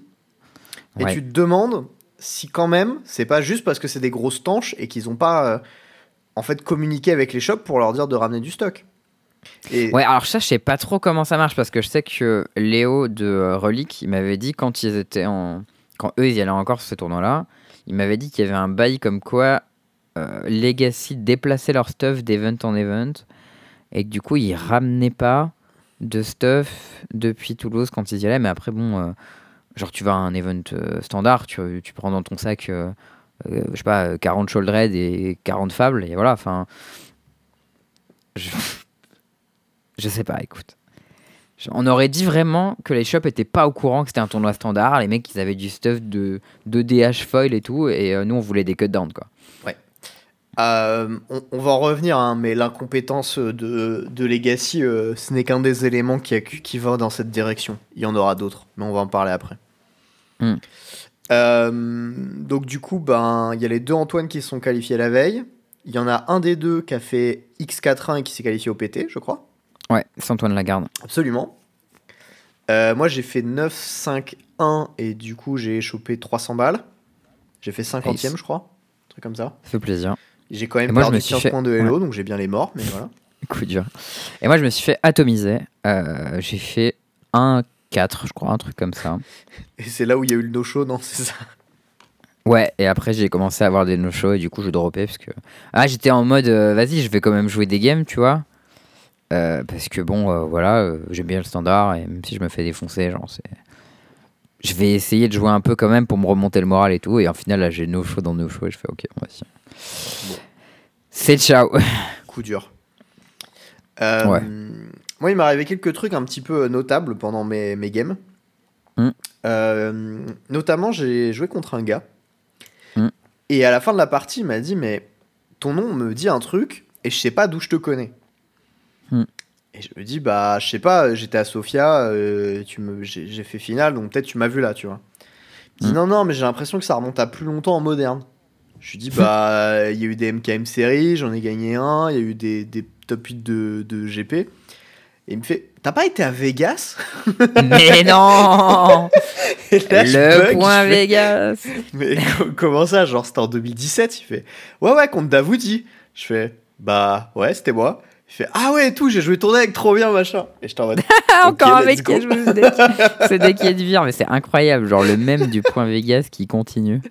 Et j'étais en mode Putain, c'est pour le podcast, le point Vegas, le retour. ça m'a mis très très bien. Nice. Et euh, donc voilà, ça c'était le premier truc. Euh, le deuxième truc, j'ai eu un, un petit compliment qui m'a fait plaisir. C'est Mhm. euh, j'ai joué contre un gars qui s'appelle euh, je ne sais plus comment du tout. Je sais que c'est un pote à Ben Jones et que son Twitter c'est La Plage Jeanne. Ah oui, c'est le mec qui joue à Hammer là. Alors c'est un mec qui joue beaucoup à Hammer. Il se trouve qu'il a aussi top 8 euh, l'event. Euh, Ouais. Et en fait j'ai joué contre lui et le mec m'a dit ah t'es probablement le meilleur adversaire que j'ai affronté de la journée. Ça ça m'a fait très plaisir. Ah, ça va bien. Et euh, il jouait mono blanc, et c'est contre lui où j'ai vraiment senti la disparité des cartes, où euh, il a pioché 3 weddings, j'en ai pioché un les deux games, et je me suis fait Aïe. absolument atomiser. Couture. Et c'était pas très drôle. Euh, Ouais, ça, c'était les points un petit peu rigolos, et euh, bah, je crois que c'est tout. Ouais. Il y a un autre petit truc qu'on vous garde pour le sign out, parce que c'est presque de l'éthique, mais sachez que j'ai une ronde où il s'est passé des dingues. Voilà. Ça, je veux bien te croire. Est-ce que c'est pas Wojciech Radoz Alors, il avait un nom polonais. Et euh, voilà. Mais en, fait, moi, j'avais retenu euh, Wojtek. Euh, ça me- en fait, il prononçait ça un peu comme Wojtek. Et je pense que ça se dit ça. genre Wojciech ou un truc comme ça. Wojciech, Wojciech Ra- Radoz. Voilà, c'est Ce ça, serait ça. Wojciech. Ça, ça, ça match. Euh, moi, de mon côté, euh, je me rappelle plus exactement de toutes mes rondes, mais je me rappelle que j'ai fait beaucoup d'erreurs, ce qui était assez, euh, assez tiltant. J'ai eu pas mal de spots où euh, j'ai identifié que c'était un point de décision clé. J'ai réfléchi, puis j'ai pris la mauvaise décision.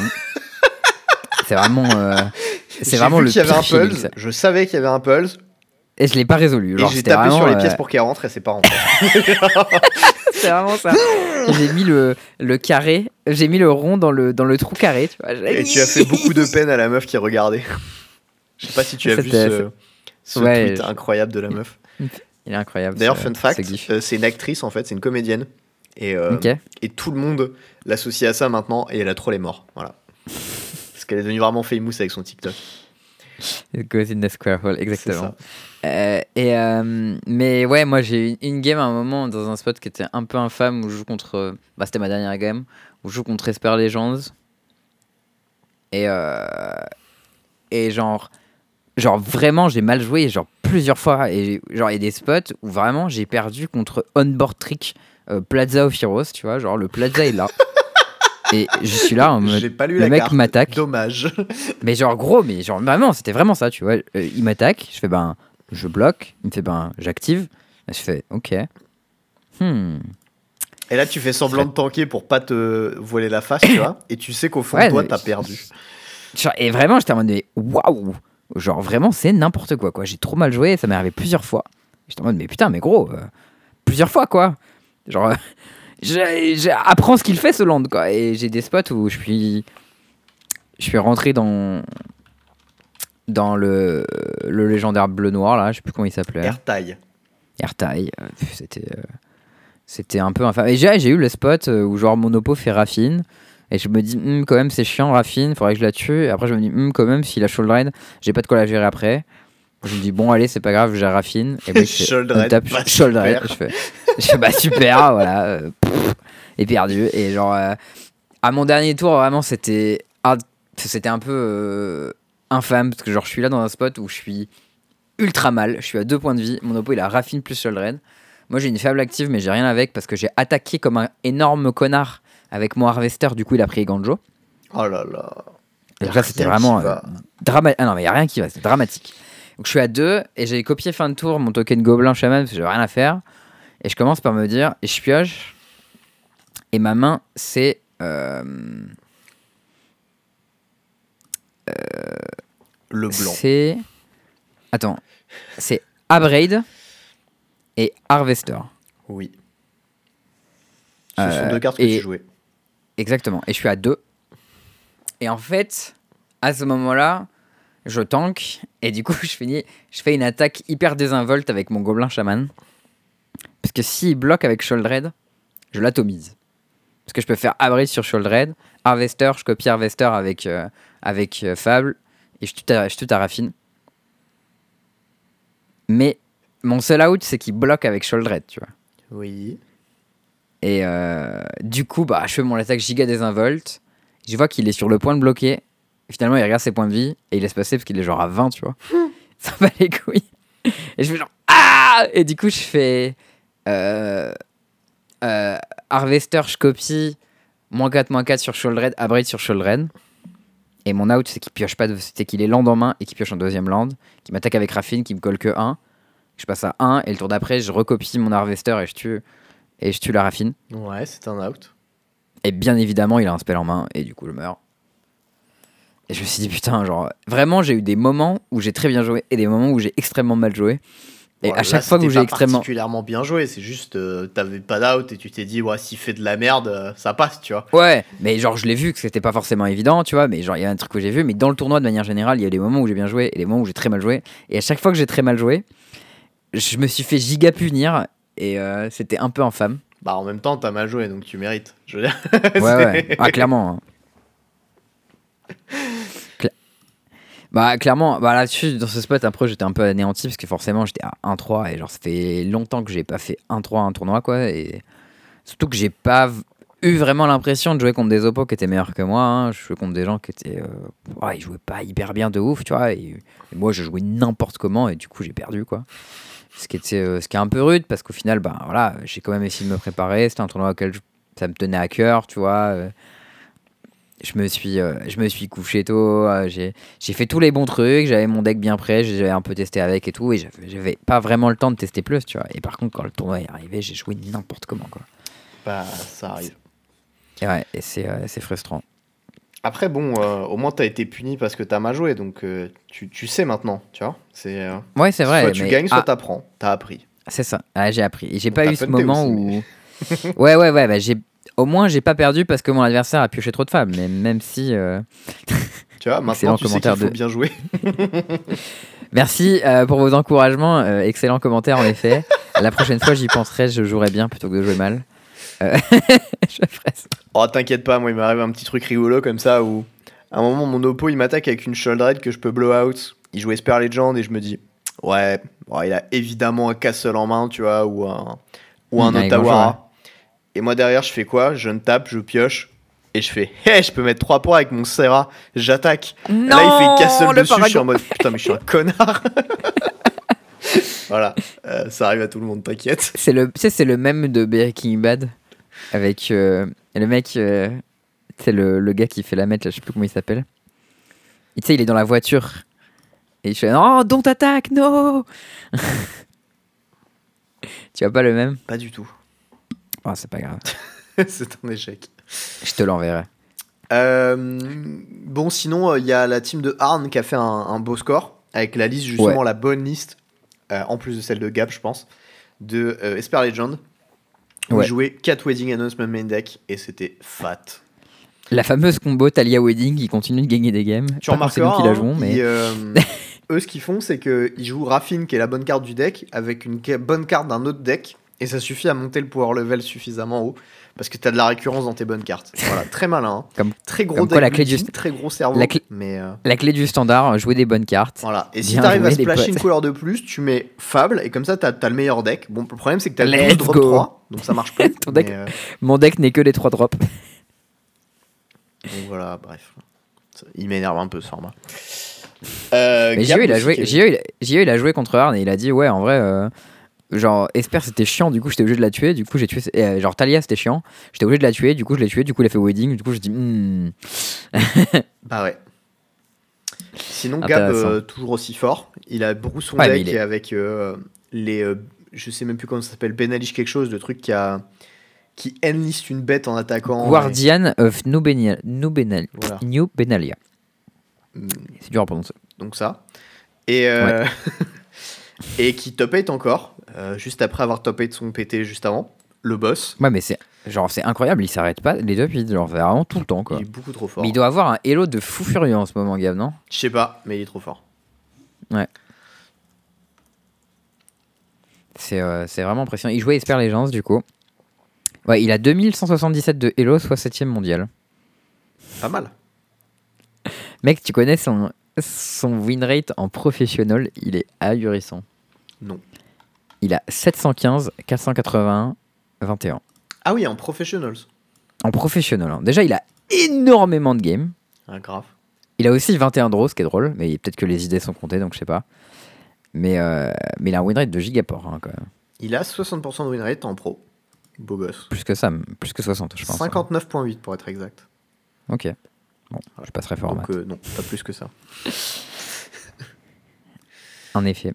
Euh, mais du coup, euh, du coup euh, je sais pas combien de top 8 euh, de Gab, mais on le reverra du coup aux US.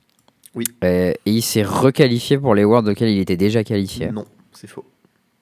Ah, c'est faux, il a perdu en, en quart, t'as Oui. raison. Mais s'il avait gagné, se serait requalifié. Allez, point frigo, c'est parti. Toujours pas. J'ai rien dit. Non, c'est faux. Non. c'est faux. Il s'est requalifié au Pro Tour auquel il était déjà qualifié par contre. Ça, c'est vrai. Mais bon, c'est pas ce que t'as dit, dommage. bon, aussi, moi, il s'est passé un petit truc entre le Day 1 et le Day 2. Ouais. Euh, bon, déjà, ce qu'il faut savoir, c'est que moi, j'étais venu avec ma copine euh, sur Naples. Oui. Parce que, euh, tu vois, il y avait eu un petit, euh, un petit PDF que Legacy avait partagé où, où il faisait un peu de pub. Il disait voilà, Naples, c'est la ville de Legacy, c'est là où on a notre shop. Euh, puis euh, c'est une des plus belles villes du monde, euh, elle est connue pour son romantisme. Il y a plein de trucs sympas à voir, euh, blablabla, c'est trop bien Naples, blablabla. Et donc moi, euh, euh, Et toi, tu les as suis, tu vois. tu vois, j'ai cru Legacy. Erreur que je ne referai Mais- plus, évidemment. hein. Vous Cela vous dit, je te comprends parce que moi j'ai proposé à ma copine de venir à Naples aussi. Je me suis dit, putain, viens à Naples, ça va être cool et tout. Elle m'a dit, ah non, je peux pas, ah, machin, je peux pas poser de congé. Mais toi, elle pouvait. Et ben moi, il pouvait. Et donc du coup, j'ai dit bah trop bien, on y va ensemble, on va faire un, un petit, euh, un petit, une petite journée euh, en amoureux, et puis ensuite, bah vendredi, on ira sur le truc du GP, machin, machin. Ça va être cool. PTDR, quelle ne fut pas ma déception Alors, Oups. si jamais vous avez l'occasion d'aller en amoureux à Naples, n'y allez pas, déjà. Choisissez Ouais. n'importe quelle autre ville d'Italie, que ce soit Florence, que ce soit Rome, que ce soit, euh, je sais pas quelle autre ville d'Italie, Turin. C'était mieux. Milan. Euh, Milan, c'est très beau. vo- Voilà, Venise, peut-être, même si c'est un truc à touristes, Venise, ce sera plus joli, tu vois. Voilà. Euh, prenez n'importe quelle autre ville d'Italie et allez-y à la aussi, place. Ouais, je l'ai dit. À la place d'aller à Naples. Naples, c'est extrêmement laid. C'est vrai. De 1. De 2, c'est crade. C'est Mais genre, c'est vraiment sale. crade, level, la semaine de grève des éboueurs à Paris. Plus, C'est vrai plus. que chez moi, les éboueurs sont en grève. C'est moins sale qu'à Naples. Voilà, c'est dégueulasse, Naples. Ok. De 3, c'est craignos. Genre, Ouais. vraiment. Bah, et genre, c'est la ville de, c'est une des villes où il y a beaucoup de mafia, euh, Naples. hein. Mais il n'y a pas que la mafia comme problème. Il y a des gens qui se tapent tout le temps dehors. Ah, moi, j'en ai pas, j'en ai pas vu là pour le J'en coup. ai, mais- cro- j'en ai croisé deux. Deux Qui en a- rentrant, en passant 4 jours là-bas. Et en C'est pas rentrant le beaucoup, hein. soir à 22h au plus tard. D'accord? Ah ouais. Donc, des- rien que ça, Naples, c'est de la merde. N'y allez pas. Ok? Ensuite, t'as un petit truc qui était en mode ouais, c'est le centre historique de la ville, c'est trop beau et tout machin. Alors, c'est mi-attrape touriste, mi-se faire écraser par un scooter. Ah ouais, putain. Alors ça, traverser la route à Naples, genre, bon, vous savez peut-être que moi, j'aime bien traverser en toute sécurité. Il, Bah il alors, reprend la, Naples- la petite phrase Je traverse que quand le petit bonhomme est vert. Mais gros, c'est ça, mais à Naples, c'est impossible en fait. Genre, à Naples, les gens s'en battent les couilles, ils passent leur temps à brûler les feux rouges, ils roulent comme des animaux, tu es sur le passage piéton, ils s'en foutent, ils t'écrasent, genre, ça fait trop peur. C'est des bourrins, ils savent pas conduire. Ouais. Mais bon, ça c'est pas le problème. Le problème c'est qu'il y a des espèces de centres historiques avec des rues qui sont 2 mètres de large et t'as des Ouais. bagnoles qui passent dedans. C'est clair, il n'y a pas bagnoles. de Ils te klaxonnent, hein. Genre, ils Ouais, ils passent en klaxonnant, genre, ils te poussent. C'est clair, ça fait trop flipper. Les mecs passent en scooter à fond. Hmm. Et typiquement, un soir où on rentrait à l'appart avec euh, ma copine, c'était le jeudi, je crois, ou le vendredi, et il- on entend un bruit de scooter de mec qui va à fond, et elle me chope par le bras, elle me braque, parce qu'elle sentait que le scooter, il était pas serein, tu vois, sur les appuis. Deux mètres derrière, il se vautre, mais genre Oh. de tout son être, d'accord? Donc le scooter, il tape dans le mur, il rebondit sur les roues, et il fait un aller-retour dans le mur d'en face. C'est-à-dire que s'il y avait la moindre personne sur le chemin, il avait plus de jambes, d'accord Parce qu'il allait à 70, je pense, le scooter au calme. Et, euh, et ils en ont rien à foutre. Il y en a des scooters tout le temps comme ça. Partout. Mais gros, je- mec, j'ai une histoire incroyable comme ça. Quand je suis arrivé, j'ai pris l'avion euh, à Orly et j'ai croisé Étienne Terrani. Oui. Word sur les internets, big up à lui. Du coup, on prend l'avion, on est à côté. euh, après, on dit, ouais, tu vas où? Je dis, on retrouver, bah pareil, vas-y, on va prendre ensemble. On doit aller prendre un bus. On marche pour aller prendre un bus. À un moment, il faut qu'on traverse la route pour aller à l'arrêt de bus. Donc, bien évidemment, on attend pendant extrêmement longtemps parce qu'on a très peur euh, de traverser euh, cela. Et à ce moment-là, j'entends un bruit et je me retourne. Et alors, j'ai tiré Étienne par le bras et une voiture est arrivée à toute allure sur le trottoir. Elle roulait sur le trottoir et a manqué, genre elle est passée juste à côté de lui, elle a manqué de l'écraser. J'étais en mode, mais gros, genre, c'est quoi ce pays? Les gens roulaient sur le trottoir avec des voitures à peut-être 50 km/h, tu vois. C'est des malades. C'est un truc de ouf. Voilà. Euh, donc, donc ça, c'était mon premier point. Parce que, évidemment, euh, moi, moi j'étais pas très content, tu vois. Donc le matin, j'ai j'ai fait un tweet en disant pourquoi Legacy, c'était des fils de pute? On, on va dire les choses clairement, hein, parce que voilà.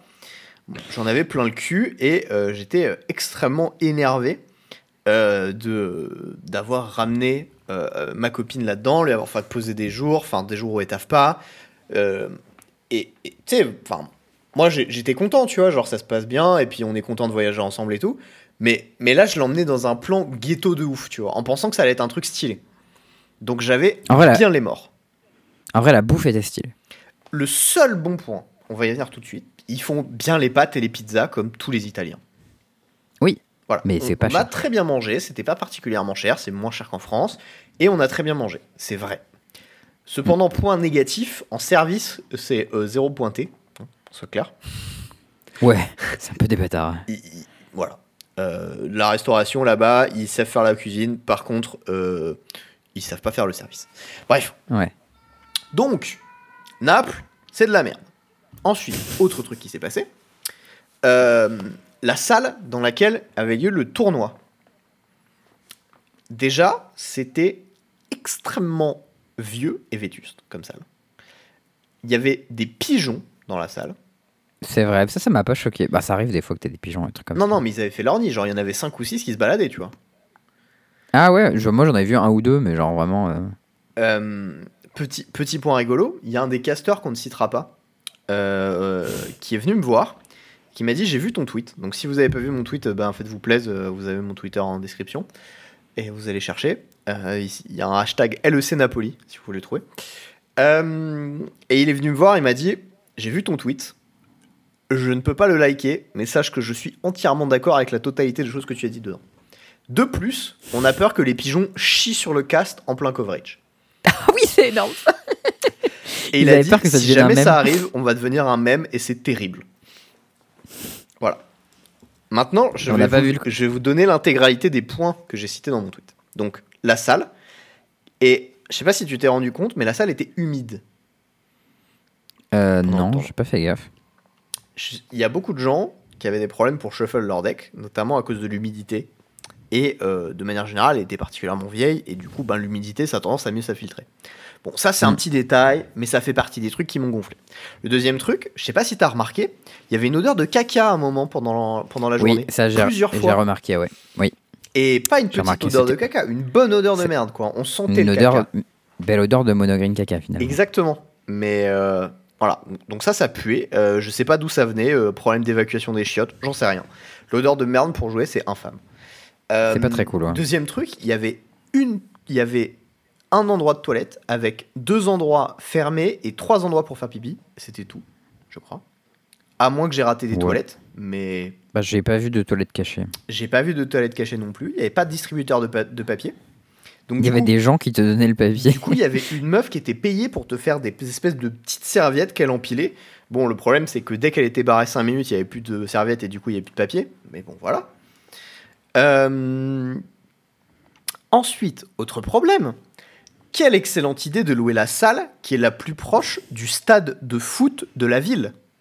Et oui, parce que figurez-vous, au cas où vous n'étiez pas au courant, le club de Naples était très bien positionné en Ligue italienne, puisqu'il avait beaucoup de points d'avance. Et il se trouve que ce week-end-là, il jouait le match qui les loquait, je crois, pour, euh, pour le championnat, un truc comme ça, s'il gagnait. Évidemment, laisse-moi te dire le match, que euh, les sup... Oui, le match est le même jour, bien évidemment. c'était le samedi, de 18h tout à à fait. 20h. Qui sait qui Est-ce est-ce que, comme par hasard, les rondes de notre tournoi finissaient pas à 20h20 Ah, Peut-être. si, très précisément. Qu'est-ce qui s'est passé? Il y avait 20 000 Napolitains à la station de métro, le seul, la seule, le seul moyen de transport qui était possible pour aller de la salle au centre de Naples. Eh ben, il y avait 10 000 Napolitains, du coup, je suppose la moitié, j'en sais rien, je sais pas combien, mais il y avait des milliers de Napolitains qui voulaient montrer dans le seul train qui faisait le trajet. Et en plus, ils sont un peu chauds, je crois, les supporters napolitains, parce qu'il y a des, régulièrement des gros problèmes de hooligans, émeutes, machin et tout avec eux. hein. Alors moi, je les ai beaucoup entendus gueuler et euh, siffler, euh, mais euh, bon, ça, a- ça a été. Je- J'ai pas eu et beaucoup klaxonné aussi. Ok. Donc du coup, le samedi soir, qu'est-ce qui se passe? Tu viens de te bouffer 9 rondes, tu viens de jouer à Magic pendant plus de 10 heures, t'es mort.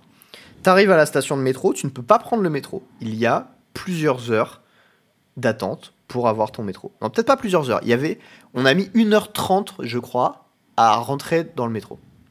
Donc du coup, il y avait la queue à la station, il y avait une queue encore pire pour prendre un ticket. Donc du coup, nous évidemment, bah, on n'est pas des locaux, on n'a pas notre carte Navigo locale, on n'a pas de ticket. Donc je dis à ma cru que copine, t'allais dire, nous évidemment, on a fraudé. on va y venir. Mais et, euh, et en fait, on, je me dis bon bah on va on va la jouer fine, on va aller à la station de métro suivante. Comme ça, on va pouvoir prendre un Eh oui. ticket au moins, tu vois, et essayer de se ninja dans un train, je sais pas. On arrive à la station de métro suivante, elle était fermée. Oups. Donc du coup, on se dit bon bah ok, on va aller à la suivante. Et là, on regarde, c'était 25 minutes de marche. Sauf que ces 25 minutes de marche, il fallait passer, euh, de- tu vois les espèces de ponts, euh, non, de tunnels euh, sous les Alpes? Oui. Bah il y, avait une espèce de grosse colline dans Naples, et il fallait passer un tunnel de ce genre là. Ok. Donc du coup, on était sur un espèce de rebord de truc en travaux complètement éclatés. qu'il a fallu marcher pendant 20 minutes dans un bruit assourdissant de voitures qui passaient, pour Bah, arriver à la station de métro suivante, à laquelle, donc là, le- là il était 21h20, je pense, à peu près. Ça faisait 45 minutes qu'on était parti du lieu du tournoi. On avait encore une heure de marche si on voulait revenir euh, à l'appart, qui était juste à la gare centrale. hein. C'était vraiment très central l'endroit où était l'appart. Ouais. Euh, et en fait, on, on se dit, bon, bah, on va prendre le métro suivant. On arrive, le métro suivant, blindé, impossible de monter. On attend le suivant, encore blindé, impossible de monter. C'était des, il y avait pas de chiottes dans la gare aussi. Donc du coup, il a fallu trouver un coin tranquille pour pouvoir aller pisser parce que du coup, bah, ça faisait une heure et demie qu'on attendait un endroit pour aller pisser, on n'en pouvait plus. Et ensuite, au final, on se retrouve genre complètement squeezé entre trois Napolitains et euh, 50 autres dans, dans les wagons. On arrive enfin à rentrer à la station de, de métro. Et là, on manque de se prendre des canettes de bière dans la gueule sur, euh, par euh, les deux mecs qui étaient en train de se taper dessus. Ah, voilà, quand même. Un enfer. Voilà. Ensuite, autre point très intelligent, on va y revenir sur le service. Est-ce que tu as pris de la nourriture euh, dans la salle? Oui As-tu le tombé sur la, plaisir la de meuf. communiquer avec la mégère, cette infâme Oui. connasse? J'ai eu la mégère. Je suis venu, je lui ai demandé. En plus, euh, vraiment, j'ai articulé. J'ai demandé one sandwich, one donut. Ça m'avait l'air vraiment simple. Je me suis dit, si tu me parles pas anglais, un sandwich, un donut, genre vraiment, on n'est pas sur quelque chose de compliqué. Elle m'a fait répéter 12 fois donut. Après, elle m'a envoyé sélectionner l'autre truc. Et ensuite, elle m'a fait payer deux, deux fois plus cher que mon voisin qui était Lino Toretta. Hein Parce que lui, il avait un nom italien et pas moi. Un bon petit raciste. Au calme. Donc du coup, évidemment, la totalité des noms du menu n'était pas traduit en anglais parce que, évidemment, prendre un italien qui parlait anglais 3 minutes pour faire la traduction, c'était trop dur. Il y avait cette infâme connasse qui était au service. Et je pèse mes mots, hein, elle était vraiment infernale. Ok. Ouais, elle était méchante. Et, euh, et en fait, à un moment, je lui donne un billet. Elle m'engueule parce que genre le billet, il était légèrement déchiré. Du coup, il y avait eu un peu de scotch dessus ou je sais pas quoi. Elle me jette mon billet comme si j'étais une merde. Et ensuite, je lui dis bah ok, crédit card, tu vois. Et là, elle me regarde avec des gros yeux. Elle, elle fait- elle lève les yeux au ciel. Elle fait ok. Et genre, elle prend ma carte. Elle me demande pas, genre, elle me la prend des mains, elle me montre pas le montant, rien du tout. Elle la met sur sa machine. Et ensuite, elle me la balance comme si c'était genre une pièce qu'elle jetait un clodo, quoi. J'avais vraiment envie de la monter en l'air, celle-là. Énervé. Donc, tout ça, ok? Ensuite, il y a eu évidemment le problème des shops sur place qui avait que dalle. Bien sûr. Évidemment, mais bon, je vais pas te tenir euh, Legacy responsable de tout. hein. Euh, Peut-être que c'était la faute des shops, enfin, bon, ça peut être euh, diverses raisons. Mais bon, dans le doute, c'est de leur faute, parce que franchement, ils ont plus le droit, à la- ils ont plus le droit au doute à ce stade. Et enfin, le dernier truc qui m'énerve le plus, c'est le favoritisme constant qu'il y a envers les Italiens par Legacy, Mm. avec les qualificatifs qui ont lieu euh, x3, x4, ce qu'on a en France, sans problème en Italie. Ouais, c'était peut-être plus que ça là au tournoi. Il y avait 20 Français, une quarantaine ou une cinquantaine d'Espagnols et genre euh, 100 ou 200 Italiens, un truc comme ça. Voilà. Et, et c'est vrai que du coup, euh, Philippa, elle a fait un tweet en mode Ouais, il est cool, le nouvel OP et tout, machin. Euh, le seul truc qui me manque, c'est les nationaux. Et j'ai pas pu m'empêcher de retweeter en répondant euh, Franchement, j'étais au Regional Championship ce week-end et ça ressemblait vraiment aux nationaux italiens, quoi. Oui. Et genre, c'est c'est rude parce que je trouve que l'OP, enfin, le, le système, il, il est pas mal en théorie, tu vois. J'aime bien la façon dont ça fonctionne, machin, Regional Pro Tour et tout, mais pff, pour nous, c'est rude, quoi. Non, c'est pas rude, c'est du favoritisme infernal, en fait. Ça Mm. m'énerve, et c'est pas juste qu'il y ait un favoritisme comme ça. Euh, à noter, on en a déjà parlé, il y a des shops qui ont essayé de les contacter par mail, ils ne recevaient pas de réponse, sauf s'ils les contactaient en italien. Les mecs ne Ouais. parlent pas anglais. Ils ne payent pas quelqu'un pour faire la traduction pour eux, pour s'occuper de ça. Il y a aussi le formulaire du site. A priori, quand Bambi avait essayé de le faire, il expliquait qu'il devait faire du Google Trad de l'italien vers l'anglais pour avoir une idée de ce qui a marqué. Ouais, franchement, faut être motivé, quoi. Non, il faut les soulever en fait, ces connards. Il y a un moment, c'est bon quoi. Il faut les virer pour incompétence. Genre, au gouvernement, ça fait 5 ans, non, 10 ans, non, je sais plus, il a été élu quand euh, l'autre là? 5 ans? Il y a un moment. Ça fait 6 ans qu'on se le tape, ils font n'importe quoi. On en a plein le cul, il y a la moitié du pays qui est en grève là. Et on se tape Legacy de l'autre côté avec notre hobby. C'est bon, il y a un moment, faut arrêter les conneries là. Et j'avoue que ce soit la vie privée ou la vie publique, on se fait baiser dans tous les coups. Ah, c'est infernal. Vraiment, genre, j'en ai plein le cul de Legacy. Et alors, truc encore qui m'a fait péter un petit câble. Je suis allé voir le gars, euh, le price wall, pour leur dire bah voilà, moi j'ai gagné un Teferi chez vous et euh, un foil pas pu le prendre. et Ouais. je l'ai- je l'ai pas pris. Et, euh, et j'arrive, je lui dis je vous ai envoyé un mail, je vous ai contacté sur Twitter, j'ai pas eu de réponse. Qu'est-ce qu'on fait tu vois? Et le mec me dit ok ok bah c'est moi qui m'en occupe. Il parle à peu près bien anglais. Je me dis ok déjà incroyable. Cool. Euh, il a été élu par notre dieu et savior Wizard of the Coast à l'unanimité. Euh, Legacy. Bref. euh, Il était désigné. du coup, le mec me dit Oui, il faut que tu envoies un mail à tel truc. Je fais Ah, Ça tombe bien, je lui ai déjà envoyé un mail à cette adresse-là. Il Nice. dit D'accord, euh, comment ça se fait que t'as pas pu récupérer ton Teferi Je lui fais Bah, en fait, j'ai fait finale à votre event, et déjà, si j'avais pas demandé la coupe, je l'aurais pas eu. Donc vous vous doutez bien que le Teferi, c'était un peu le cadet de mes soucis. Et le mec, il dit Ah, d'accord, d'accord, d'accord. Envoie-moi un mail à cette adresse avec ton nom, ton prénom et euh, ton adresse pour qu'on te l'envoie. Je me dis Ok, trop bien. J'ai, dans l'heure qui suit, envoyé ce mail. Nous sommes mercredi, je n'ai toujours pas eu de réponse. Fatigant. Voilà, j'ai juste envie Est-ce que tu l'as le envoyé en i- locaux. Est-ce que tu l'as envoyé en italien ton mail? Mais non, tu te doutes bien, parce que j'ai Bah. parlé avec le mec qui était censé recevoir mon mail en anglais et il parlait plutôt bien anglais. Donc il y a un moment. euh, fallait, il fallait envoyer ton mail en italien et tu, tu disais que tu t'appelais Lino Torretta et puis c'était bon quoi. Ouais, bah, je vais leur faire un Google Trad pour les insulter euh, comme. euh, Ah oui, d'ailleurs, fun fact. Il y, a, il y a un mec qui m'a insulté en italien sous mon tweet en anglais là où, où je râlais. Ah oui. Et on a découvert une insulte euh, qui, qui veut dire en gros fais-toi enculer par un soldat en italien. Ah, plaisir. Voilà. Euh, je, je sais pas trop quoi en penser. Je pense que j'ai vexé les Napolitains en disant que leur ville est plus la merde. Euh, bah, pff, franchement, je m'en branle. Voilà. Désolé, pas désolé. Voilà. Et euh, dites-vous que, bon, là, je suis salé, etc. Euh, je suis pas salé euh, par ma performance, hein, parce que vous vous dites peut-être, euh, oui, c'est parce que tu t'es fait défoncer à Naples, t'as pas fait comme Sofia. Bah non, j'ai pas fait comme Sofia, mais bon, j'ai gagné 300 balles, donc c'est pas la fin du monde. Bon, ouais, t'as fait 9-5-1, c'est nice vrai. Oui, c'est ok. Et en fait, moi, je suis juste salé de l'accumulation de conneries qui est tolérée de la part de Legacy par Wizard. Et, et j'en ai plein le cul, en fait. Et c'est infernal. Et là, vraiment, Naples, c'était la goutte d'eau euh, qui fait déborder le truc. Autant Sofia, ils avaient fait un effort, c'était bien, etc. Naples, c'était vraiment de la merde. Ouais, je suis d'accord que Naples c'était beaucoup, beaucoup, beaucoup moins bien que Sofia. Il y avait, euh, Ouais. il y avait du boulot quoi.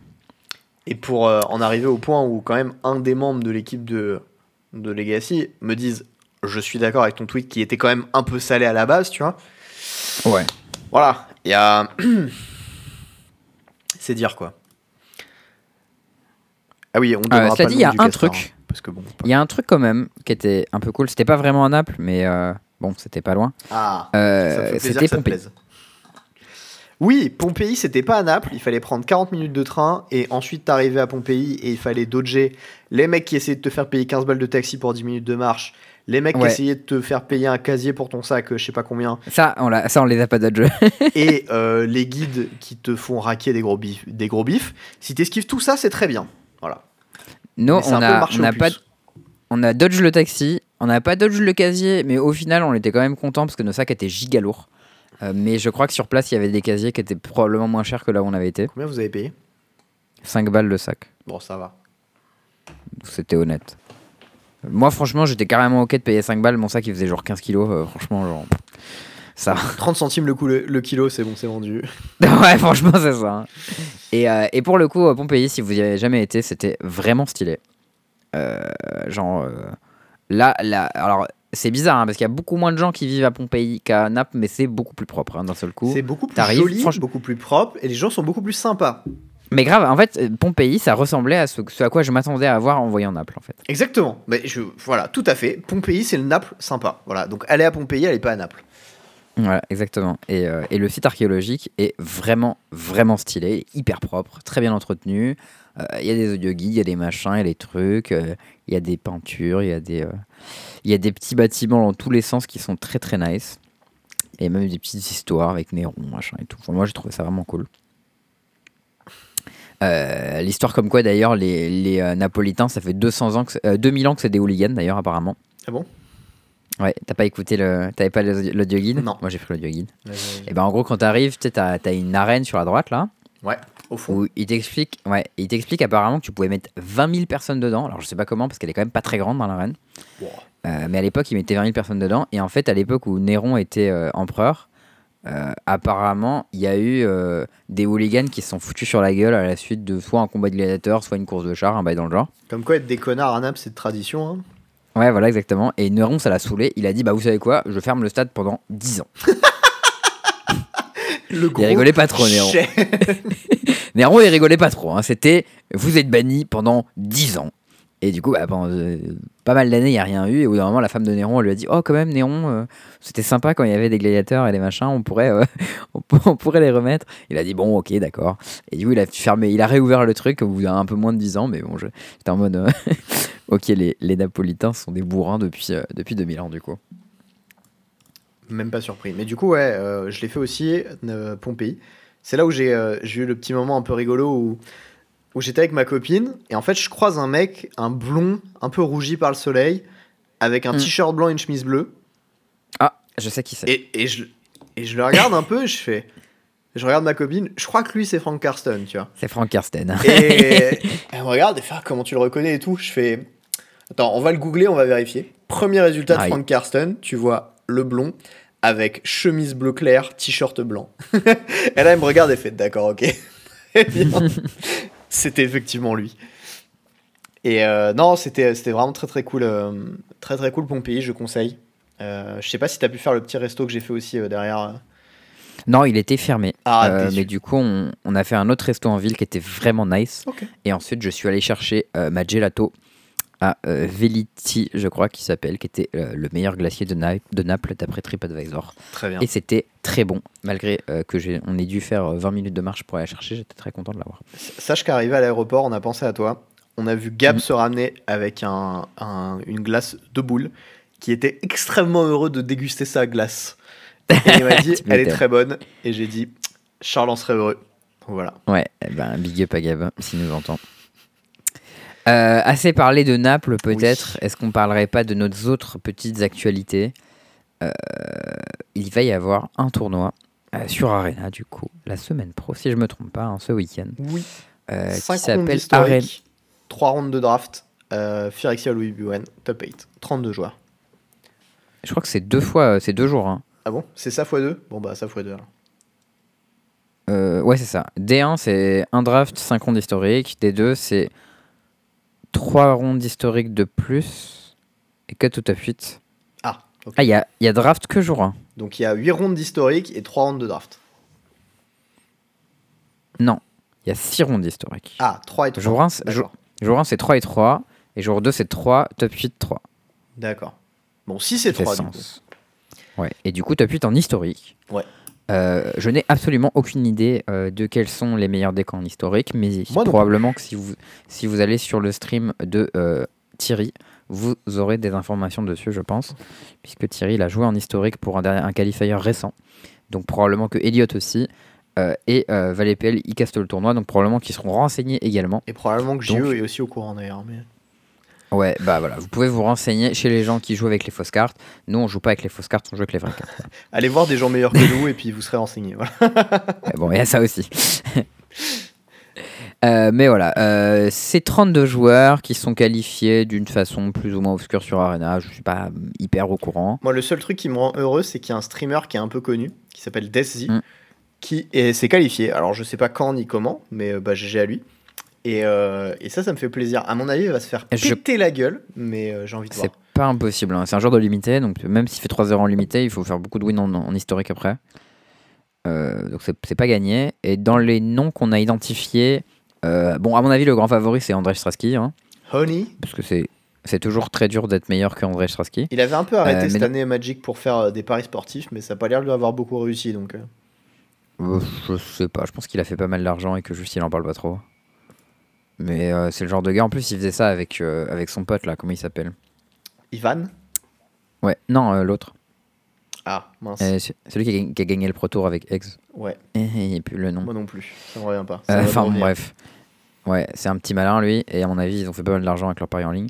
Mais toujours est-il que là, il joue, et du coup, dans les autres gens connus, il y a Lucas Magni. C'est ça, Stanislas Sivka. Il y a Lucas Magni, Anis Alkio, que je ne connais pas. Il y a un mec qui s'appelle Elias, qui est peut-être Elias Westfield, et un mec qui s'appelle Mati, qui est peut-être Mati Kism. À noter, selon les infos euh, de JE, que Ansi Alkio est un mec qui a top 8 un GP, en, un PT en moderne Un PT. avec Twin. Voilà. Il y a longtemps. Mais euh, Ouais, bon, moi je le connaissais pas. Non. Mais bon, t'as putain, après tour, c'est quand même solide. Donc euh, voilà, euh, je sais pas si je regarderai. En vrai, j'ai du temps dispo samedi. Donc je pense que je regarderai peut-être le draft. Euh, mais, euh, mais je sais pas. euh, dimanche, j'ai la nif de mon frère. Donc, ah, je sais que ce week-end, je suis censé aller faire un tournoi dans, en moderne. Et je vais probablement jouer marteau. Voilà. Oh, nice, solide. Mais d'ailleurs, ce, ce week-end, il y a un, un tournoi à OCR. C'est un PTQ en limité organisé par nos amis du Pince Crâne. J'ai un grand, le plus grand des big up à Bambichon, Et oui. Euh, qui vraiment, il fait ça pour la commu. Euh, Et il s'est que, cassé le cul pour avoir le droit de le faire, ce tournoi. Parce qu'il a fallu affronter Legacy. Et il a euh, réussi. Ouais, c'est ça. Donc, euh, Genre vraiment, euh, lui à OCR, sa commu, c'est des joueurs de DH. euh, et euh, genre on lui a, on a dit, euh, genre beaucoup, on s'est plaint, entre autres avec Guillaume Gauthier et tout, qu'il n'y avait pas de qualifier pour les Français. Et lui, il a dit, mais moi je bosse dans un shop, est-ce que ça vaut le coup que j'organise un qualifier? On lui a dit, oui, Oui. s'il te plaît, fais-le. Promis, on vient de Paris. Euh, bon, alors pile poil son qualifier, il est le jour des 30 ans de mon frère, donc euh, désolé gros, mais je peux pas venir. Euh, mais franchement, voilà, si je crois qu'il est, book- il est plein à mon avis, mais en tout cas, voilà, il y aura un qualifié français, au moins un, grâce à Bambichon. Donc voilà, big up à lui et big up à tous les gens qui vont faire ce qualifier à Auxerre. J'espère que vous allez bien kiffer. Le week-end suivant, il y en a deux à Majestic. Oui. Et il y en a aussi au repère du dragon, il me semble. C'est Lino qui m'a dit ça. Il m'a dit Ouais, il y a un qualifier au repère du dragon le même jour. Il m'a dit C'est trop chiant. Il y a déjà pas beaucoup de qualifiers, mais en plus, ils sont le même jour. Et c'est en quoi? Tu Ça, sais le repère ou pas? Euh, le repère, c'est en moderne, je crois. Ok. Donc moderne, Mm. pionnière, pionnière. Ouais, chez Majestic, c'est pionnière. Euh, moi, je ferai Majestic le 26 en pionnière. Euh, et euh, et euh, je sais qu'il y avait Antoine et Axel qui étaient chauds pour les faire, à qui je prêterai des decks probablement. Euh, donc euh, voilà, si, si vous voulez m'y voir, eh ben, venez à Majestic le 26. C'est probablement déjà plein, cela dit, mais Je pense aussi, mais bon. Si je crois que c'est Thierry qui, je crois que c'est Thierry qui fait le cast, il me semble. En tout cas, en tout cas les PTQ à Majestic c'est toujours sympa en général, donc ça va être nice. Euh, et derrière mon gros event, moi c'est le week-end d'après, c'est à Prague, euh, 1er et 2 avril. Alors je euh, crois a- pas, mais je crois que c'est plutôt le 31 en fait. Mais... 31 c'est un vendredi. Ah ouais? 31, j'ai mon, j'ai mon agenda sous les yeux. donc, Ok, euh, ok. A priori, c'est peu, peu probable que Google se trompe, même si c'est probable que moi je me trompe. Euh, 31, Ah oui, parce que, en fait, sur 31 mars, Discord, premier- Ça prend en compte le vendredi comme premier jour. C'est pour ça que je me suis oui. fait bait. Très bien, tout va bien. tu t'es fait attraper. Bah parce que le vendredi, euh, c'est euh, l'event commence, mais c'est pas le jour 1. Quoi. Euh, du coup, GP Prague, euh, que je vais aller faire avec les copains en moderne, donc ça va être chouette. Euh, je vais jouer UR Murktide, puisque le deck est fort. Et je vais probablement jouer des Blood Moon dans le main deck. Ça a l'air fort en ce moment, et j'en joue Creativity et Titan. Donc on fait Blood Moon et Hyper, c'est cool. Surtout qu'en close decklist, c'est vraiment meilleur. Euh, du coup, euh, du coup, voilà. Euh, ça, c'est mes prochains tournois. Toi, t'as un, t'as un truc à part ton qualifier en moderne? Je sais même pas si c'est un qualifier. Je, je me demande même pas si c'est juste pour la forme purement et simplement. Ok. C'est genre un tournoi moderne à gagner, donc tu vas le gagner, quoi. Ouais. Bon, il y aura peut-être Thomas, donc du coup ça va être lui ou moi, comme à chaque fois en fait. On se bat. Franchement, ça ressemble un peu à ça. Les deux derniers qu'on avait fait, c'était genre Brest et un autre. On s'est retrouvé en finale à Brest et il m'a bourré. Et euh, celui d'avance, je crois que c'était moi qui avais gagné, tu vois. Enfin bon, bref. Ah ouais. C'est euh, un peu le problème, Nice. quoi. Bon, écoute, vous allez faire me monter le level de la commu locale. Mais je me, je crois pas que ce soit un qualifier. Ok, dommage. Bon, on parle de Euh, l'éléphant dans la pièce, euh, au Lord of the. Ring, tout ça là. Moi, de manière générale, j'étais plutôt hypé. J'aime bien l'idée de faire un crossover euh, Magic Lord of the Rings. Je trouve que c'est un univers qui s'y prête. Moi aussi. Euh, maintenant, est-ce qu'on pouvait s'attendre à autre chose que euh, Wizard sort la pompe à fric Alors, euh, il y a un truc quand même à noter, c'est que il y a des institutions de régulation aux États-Unis qui ont Ouais. publié des informations qui disent euh, on surveille de près la façon dont Wizard imprime des cartes parce que ça ressemble vachement à une banque qui imprime de l'argent. Oui. Et c'était il y a trois mois à peu près. Et c'est aujourd'hui, qu'est-ce qu'ils font? Ils ont Ils s'en battent les décidé d'imprimer un The Ring, du coup, l'anneau euh, de Lord of the Ring, dans une édition serialized, 1 sur 1. Il y en aura donc une copie au total qui sera imprimée de cette carte Par Wizard. par Wizard, qui sera dans Parce un par- collector booster anglais uniquement. Donc si vous achetez des collecteurs boosters français, vous ne pouvez pas la tirer dedans. Donc, Euh, Euh, mais voilà. je pense que les shops n'achèteront que des collecteurs boosters anglais sur ce set, à mon avis. Je pense aussi, je vois pas de raison d'acheter autre chose. Ils, ils vendront pas les Français de toute manière, puisque les gens voudront ouvrir le ring. Alors, ils vont pas vendre les Français jusqu'à ce que le vrai ring soit ouvert, qu'on sache qu'il était ouvert, parce qu'à partir de là, ça n'aura plus d'importance. Et deuxièmement, ça marchera aussi pour les personnes qui ne sont pas au courant. Ouais, alors, si tu veux, j'ai une théorie. Euh, ma théorie, c'est qu'il euh, il pourrait parfaitement ne jamais imprimer ce ring. Alors oui, Et parce qu'il y a autant de laisser chances les gens- qu'ils finissent dans une décharge, comme on a vu les boosters de Modern Horizon là, C'est ça. qu'ils soient ouverts par quelqu'un. Donc, il pourrait parfaitement laisser les gens ouvrir les boosters Modern Horizon en disant Ah, le ring n'a toujours pas été trouvé. Et 15 ans plus tard, euh, qui continue à reprint du Lord of the Ring Horizon. Ah là là, toujours personne qui est tombé sur le billet magique de Willy Wonka. Oh là là, comme par hasard. Et euh, en fait, euh, Alors non, je crois que pas ça par contre, ils n'ont pas trop le droit de pas le de pas le mettre dedans et aussi de réimprimer. Je crois qu'il y a un, un- un truc par rapport au nombre d'impressions ou je sais pas quoi, mais Mais ouais, en tout cas, si tu veux mon avis, euh, j'ai hâte de voir euh, les The Ring euh, BGS 9 euh, chinois. moi aussi. Très. genre, vraiment, j'ai les bien envie de savoir. comparaison seront compliqués vu qu'il y en a qu'un. hein, mais Bah, il y en a qu'un, donc ils pourront pas le comparer avec Info. Ce moment où tu sais, t'es BGS et puis tu te retrouves avec deux The Ring à faire et tu sais pas lequel est le vrai. Et t'es en mode Ouais, ah, mais putain. Et genre, en fait, si tu, re- si tu ouvres le The Ring, tu vas vouloir le faire grader, a priori, si tu sais ce que c'est.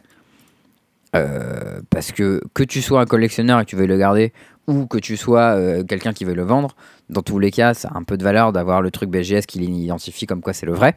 Oui. Ou Mais euh, mais- c'est ça. Mais si je suis un mec qui fait des contrefaçons, bien évidemment, j'ai envie de faire un faux The Ring que je vais pouvoir vendre des centaines de milliers d'euros ou des millions. Et je vais le faire grader pour faire le, le vrai, puisqu'ils pourront jamais le comparer. Alors, euh, ils ont quand même des points de comparaison qui sont les vraies cartes Magic et des méthodes d'impression, etc. Genre, je, je pense que pour arriver à faire un truc qui va leurrer une boîte comme ça, il faut y aller franchement.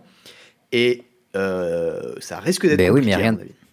Enfin, rien ne t'empêche de le faire, en fait. Non, Enfin, rien ne t'empêche d'essayer, ça c'est sûr. tu, tu peux mettre du budget pour le faire, sachant que derrière ta carte, tu vas la vendre des centaines de milliers d'euros, ou voire des millions d'euros. Enfin, Voilà, bon. à, à partir, à partir du moment où tu te filmes pas en train d'ouvrir ton booster collector, euh, je vois pas comment tu pourras prouver que c'est vrai. Enfin, moi, c'est c'est mon intuition. Même si, j'avoue que dit comme ça, ça fait un peu complotiste, mais bon, Bon. j'y crois pas plus que ça. Sinon, on a vu les spoilers un petit peu. Bon, il y a la rimande blanche qui est stylée. Et euh, le reste, Ouais, c'est un peu des très- cartes aux S pour le construire, non? Très content d'avoir une Raymond blanche pour mon cube, puisque ça faisait plusieurs fois que j'hésitais à print euh, des contres en blanc color shifté. Et du coup, là, j'en ai un. Pas besoin de faire quoi que ce soit. À, noter content. que c'est une rimande strictement meilleure que Raymond, mais bon, c'est un détail. Ouais, enfin, ça- quasiment ça- strictement meilleure, parce qu'il y a des spells qui trigger. Ça marche pas avec Baral. contres. Voilà, justement. Ouais. Euh, et ça ne contre pas, mais ça marche sur Supreme Verdict, ça marche sur Abrupt Decay, Abrupt donc euh, Hmm, c'est quasiment meilleur. strictement meilleur. J'ai hâte aussi de voir le stream euh, de euh, mon ami Justin Gennari avec The Ring en vintage. Ouais, à mon avis, Ouais, The Ring, c'est une carte qui est très puissante et qui sera jouée euh, dans plusieurs formats. Parce que le, Ouais. le TB qui dit tax euh, Et, euh, tu- Ta protection contre tout. et protection contre tout. Ouais, voilà, protection contre tout. euh, Jusqu'à ton prochain tour, c'est très fort comme, Mm. comme effet. Ça fog, ça euh, te débarrasse de toutes tes cœurs, ça t'empêche d'être discard, de target, de machin, de te faire bolt, de te faire burn. Bref, beaucoup de Mm. choses. Et euh, ça coûte que 4 mana. Et ensuite, ton reward, c'est de piocher plein de cartes. Donc, quand même. Et piocher des cartes, c'est toujours très fort. hein. Ça fait partie des deux meilleurs trucs à faire à Magic avec faire du mana. Entre le moment Donc, euh, où voilà. pioché ta enfin le moment où il arrive et le moment où tu détapes, t'as pioché deux cartes hein, quand même, Euh, trois cartes pardon, une, euh, Trois cartes, une ouais. sur le TB et euh, trois derrière- et deux derrière, donc c'est- fort. C'est c'est globalement un pioche 3 pour 4 mana. Et Fog ça peut pioche faire 3 plus derrière. Donc euh, fort. et, et voilà. Et comme comme c'est un artefact, on peut le caster avec Mishra's Workshop. C'est pour ça que je suis intéressé de voir ce que ça va donner Ouais. en vintage. Euh, Et il marche bien avec le petit frère, le Sol Ring. Oui.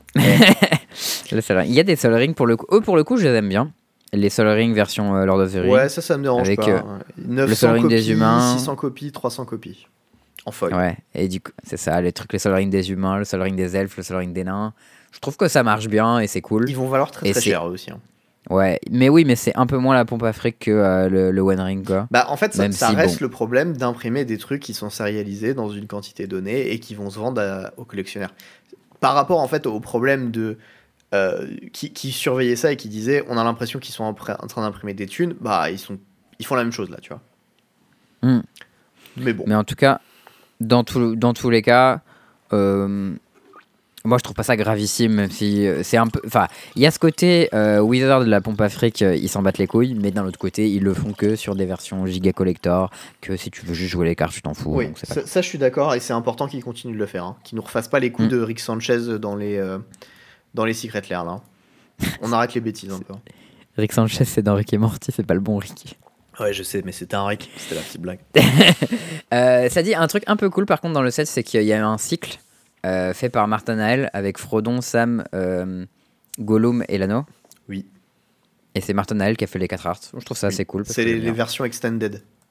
C'est ça. J'aime bien sortir, c'était, euh, ça rend assez bien la façon dont c'est fait. Et ça s'adresse à du public qui est pas forcément MTG. C'est vrai que moi j'ai des potes qui ont vu ça, ils m'ont dit Oh putain, si c'est les vraies cartes, euh, j'ai bien envie de, de, euh, de regarder quoi. D'ailleurs, en parlant de ça, Mm. de Martinael justement, Oui. je sais pas si vous vous souvenez, mais en fait, il y a une carte qui nous a été spoil, qui est la première carte qu'on a eu l'occasion de spoil euh, ever. Et en fait, Oui. il se trouve que c'est un Patrician Geist, et qu'en fait, Martinael en avait du coup des versions artist proof. Et en fait, ben, sur l'event, du coup, moi, je suis allé en chercher une pour moi, et je suis allé faire signer ce Charles aussi. Donc du coup, j'ai Ouais, un Guest. Patrician qui a un dos blanc. Ah, stylé. Voilà. Bah moi j'ai un carré extended foil que je sais pas exactement où il est. Et Je que je, te t'ai fait signer dans quatre couleurs différentes, mon gars. ouais, grave. Il m'a regardé, peu- il m'a un dit peu foutu de ma comme tu veux. J'ai fait, j'ai regardé Nathanaël, j'ai fait t'as quoi comme couleur? Elle m'a dit ça, ça, ça, ça, ça. J'ai fait prends-en quatre. Et voilà. Salaud. Les gens ils m'ont toujours demandé, ils m'ont dit pourquoi t'as fait ça? J'ai dit c'est Théo qui m'a trollé. Non, c'était, c'était un troll sympa, je trouvais. oui non mais ça va, c'est rigolo. Elles sont jolies, je vais de toute manière je vais pas les jouer, je pense, parce que la carte est nulle. Mais euh, je les afficherai probablement d'une façon ou d'une autre. Et, euh, et ouais, ils sont tous un, un petit peu uniques, c'est mignon. Elle est très sympa sa signature aussi, très classe. Ouais, c'est joli, je aime avec Mark Enel. Et tu sais qu'elle était à l'aéroport avec nous, parce Ouais. qu'elle elle prenait un avion qui était après en même temps. On l'a vu au nous, McDo et- avec J.E. Ouais, et ben du coup, elle, elle était encore à au, enfin, au McDo quand on est arrivé, parce que c'était là où il y avait les meilleures tables. On s'est on s'est calé, il y avait, euh, il y avait Étienne Terrani et, et Victor Ponce qui étaient en train de jouer. On s'est calé avec eux, avec, euh, euh, avec qui j'étais avec Antoine. Et, euh, et du coup, elle nous a demandé de garder sa valise pendant qu'elle faisait des trucs. Est très gentille, hein. mais elle, elle galère en anglais et du coup ça se sent quand elle essaie de communiquer. Hmm. Bah, elle avait l'air très occupée, donc euh, j'ai pas trop l'occasion de lui parler, mais j'aurais bien dit que son taf était cool. Ouais. Ah, euh, un truc aussi à noter qui est un peu rigolo sur euh, les artistes proof. Il n'y a pas de Mm. petit hologramme, même quand la carte est rare. Ok. Voilà. Ça m'a fait un peu rire, mais c'est tout. Euh, petit point plein, chef? Oui, complètement. Ça part. C'est le point plein. Cette semaine, qu'est-ce qui s'est passé? J'ai joué mono blanc splash bleu. Et, euh, et il m'est arrivé une petite péripétie. En fait, la veille du tournoi. Parce que moi, du coup, je suis arrivé le vendredi, il manquait encore quelques cartes, fallait que j'achète des bankbusters, des machins, des trucs. Évidemment, des bankbusters, j'ai réussi à en trouver un seul dans le shop le vendredi. Eh, moi, je t'en ai trouvé deux. Alors, oui, 6 balles pièce. euh, même pas 6 et 7 balles. 6 et 7, ouais. Euh, ce qui était plus que le prix que j'ai payé le bankbuster foil full art. Ouais, bah moi, mes foil full art, ils m'ont coûté 1,50€. Non, hein. non, mais le vendredi. C'est-à-dire que le vendredi, j'ai acheté un bankbuster Ah oui. foil full art, 5, 5 euros. J'ai payé le full art le lendemain 7 euros et le non full art 6 euros. Ah oui, Je oui. me suis bien fait euh, le fion. Et, euh, et euh, qu'est-ce que je voulais dire? Et du coup, ouais, je me suis pointé et j'étais en mode Ah, bah, il manque des triomes et tout. J'ai emprunté les Jeskai à Thomas. Et du coup, euh, il faut que je trouve un mix de blanc-bleu et de blanc-bleu-noir. Ouais, et en fait, il me dit, ouais, t'as pas des triomes Et Je lui dis, si, euh, j'en ai. euh, Louis m'a prêté des triomes et tout. Il m'a dit, ah, il faut que je regarde c'est quoi mon mix de triomes, par contre, pour pas que je me vautre sur, sur ma decklist, tu vois. Et du coup, je te regarde avec des grands yeux, je dis, comment ça, mon mix de triomes Il me dit, ah, bah ouais, là, j'ai les GSK, il m'en faut des spares et des machins. Je lui dis, mais tu prends un. Non, je lui ai dit, je lui ai on s'en fout, tu prends n'importe lesquels. Non, je lui dis même pas, tu prends n'importe lesquels, je dis, tu les prends tous. Il m'a dit, bah non, euh, je vais pas tous les jouer. J'ai pas en joué 12. Quoi, Ouais, j'ai pas rejoué tous, faut que j'en joue vite, quoi. J'avais des grands yeux, mais je dis, mais c'est quoi tes triomes Il me fait, ah, bah là, j'ai les triomes G-Sky, machin et tout. Je dis, mais, mais Théo, les triomes G-Sky, ils sont pas légaux Moi, j'étais en mode bah, Pourquoi? Genre, c'est des triomes, on s'en branle. Et puis, je fais Ah, mais merde, c'est genre. Je sais plus quel set de à la con là. C'est Ikoria. Coria, voilà. Ça a genre rotate il y a genre un an et demi. Et Théo, il avait les mauvais triomes dans son deck. Et, je me suis- et là, il m'a dit, oh putain Et il a enlevé. Et du coup, là, j'étais en stress parce que du coup, il fallait que je récupère 6 triomes alors qu'à la base, il m'en fallait genre 2. Et, euh, et bon, au final, euh, en- entre Nico, Charles et puis celui que j'ai acheté au shop, euh, on avait tout, donc c'était bon.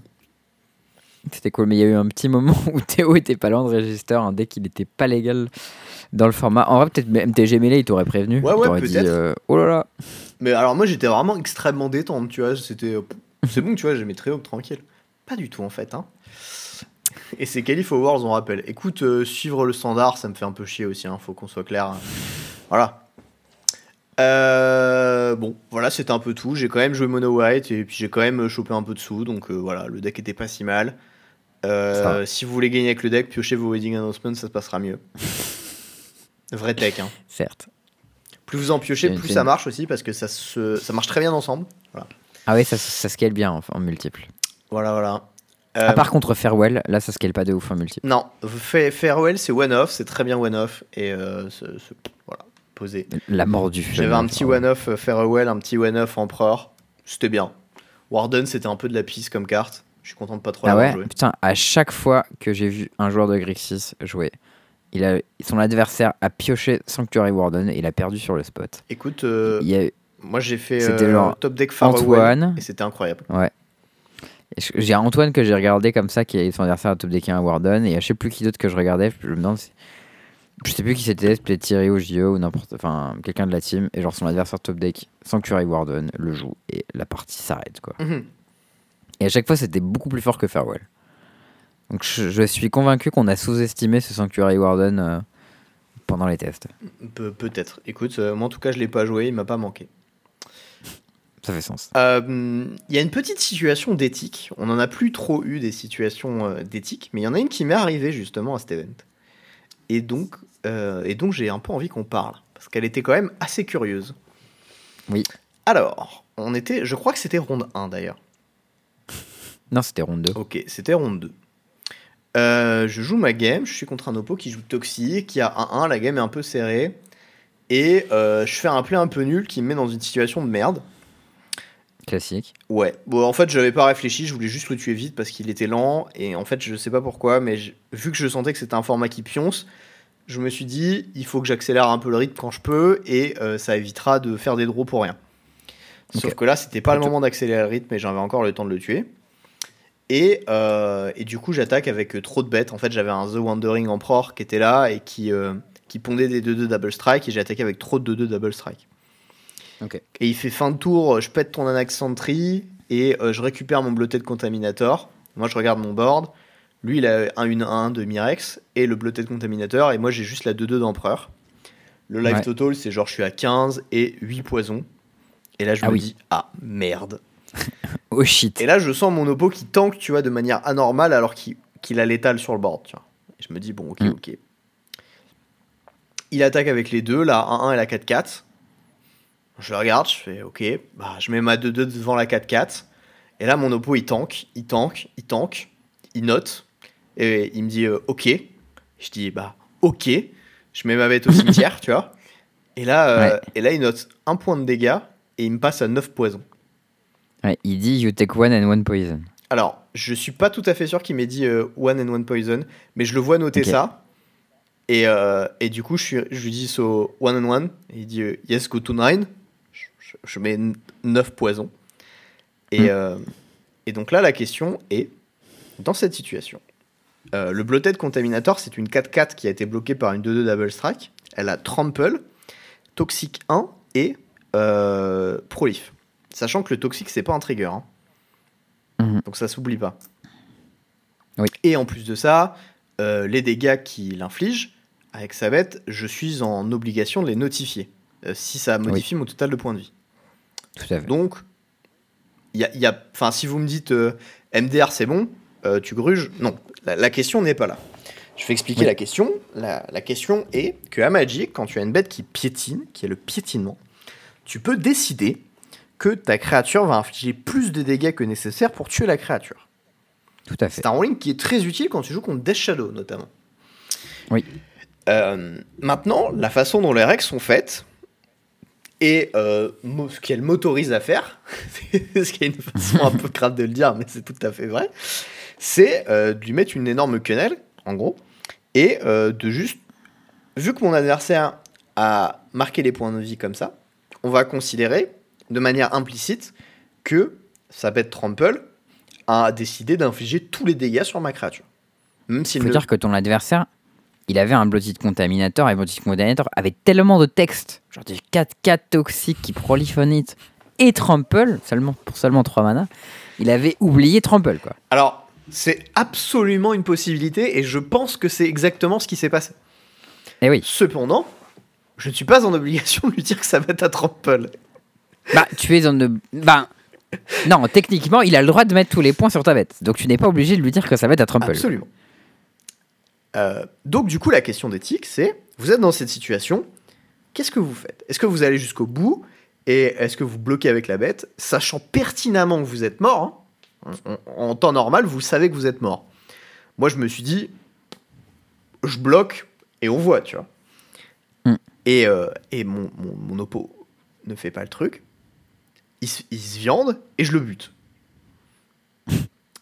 Et, euh, et je me suis dit, putain, quand même, c'est quelque chose, tu vois. non, c'est le toxique, c'est pas un trigger, hein, ça. Enfin, je crois pas que ce soit un trigger. Mais non, en il, fait- a, il a un trigger prolif, mais son trigger prolif ne marche que s'il connecte. Ah oui, le trigger pro, Toxique. pas le trigger toxique, parce que toxique, c'est pas non, un toxique, c'est pas un trigger, c'est comme lifelink. Ça se fait juste. C'est C'est les règles qui font que ça se fait. Mais en fait, on s'en fout. Il n'y avait pas la question de la prolif, parce que la façon dont il a assigné les dégâts, ça laissait penser que le Bloated Contaminator m'avait infligé à moi zéro dégâts. Mhm. Voilà. Donc ça, c'était une petite question un petit peu rigolote. Ensuite, ce qui s'est passé, euh, deuxième point bonus, après la game, euh, il a expliqué qu'il n'avait pas eu beaucoup de chance, que machin, que bidule. Et... euh, Il t'a dit qu'il avait pas eu beaucoup de chance. Ouais, ouais. Et le BO Ah se joue absolument là-dessus. Et ça, c'était la game 3 et c'est comme ça que je la gagne. hein. Je l'avais perdu sinon. Euh, Alors, moi, je vais te dire, je pense que ce que je fais dans cette situation. Vas-y, dis-moi. J'aligne mon bloc et je passe la priorité de manière explicite. Mon ce oppo dit OK.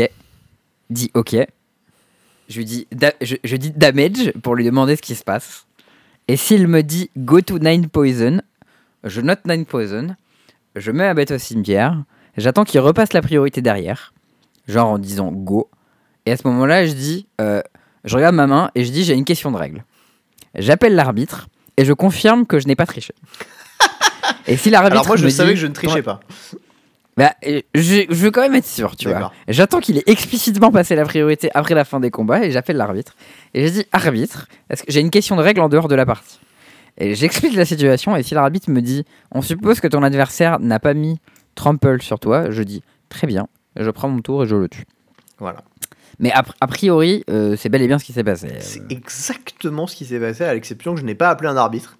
Parce que j'étais tout à fait déconcerté face à ce qui venait de se passer, quand même, faut le dire.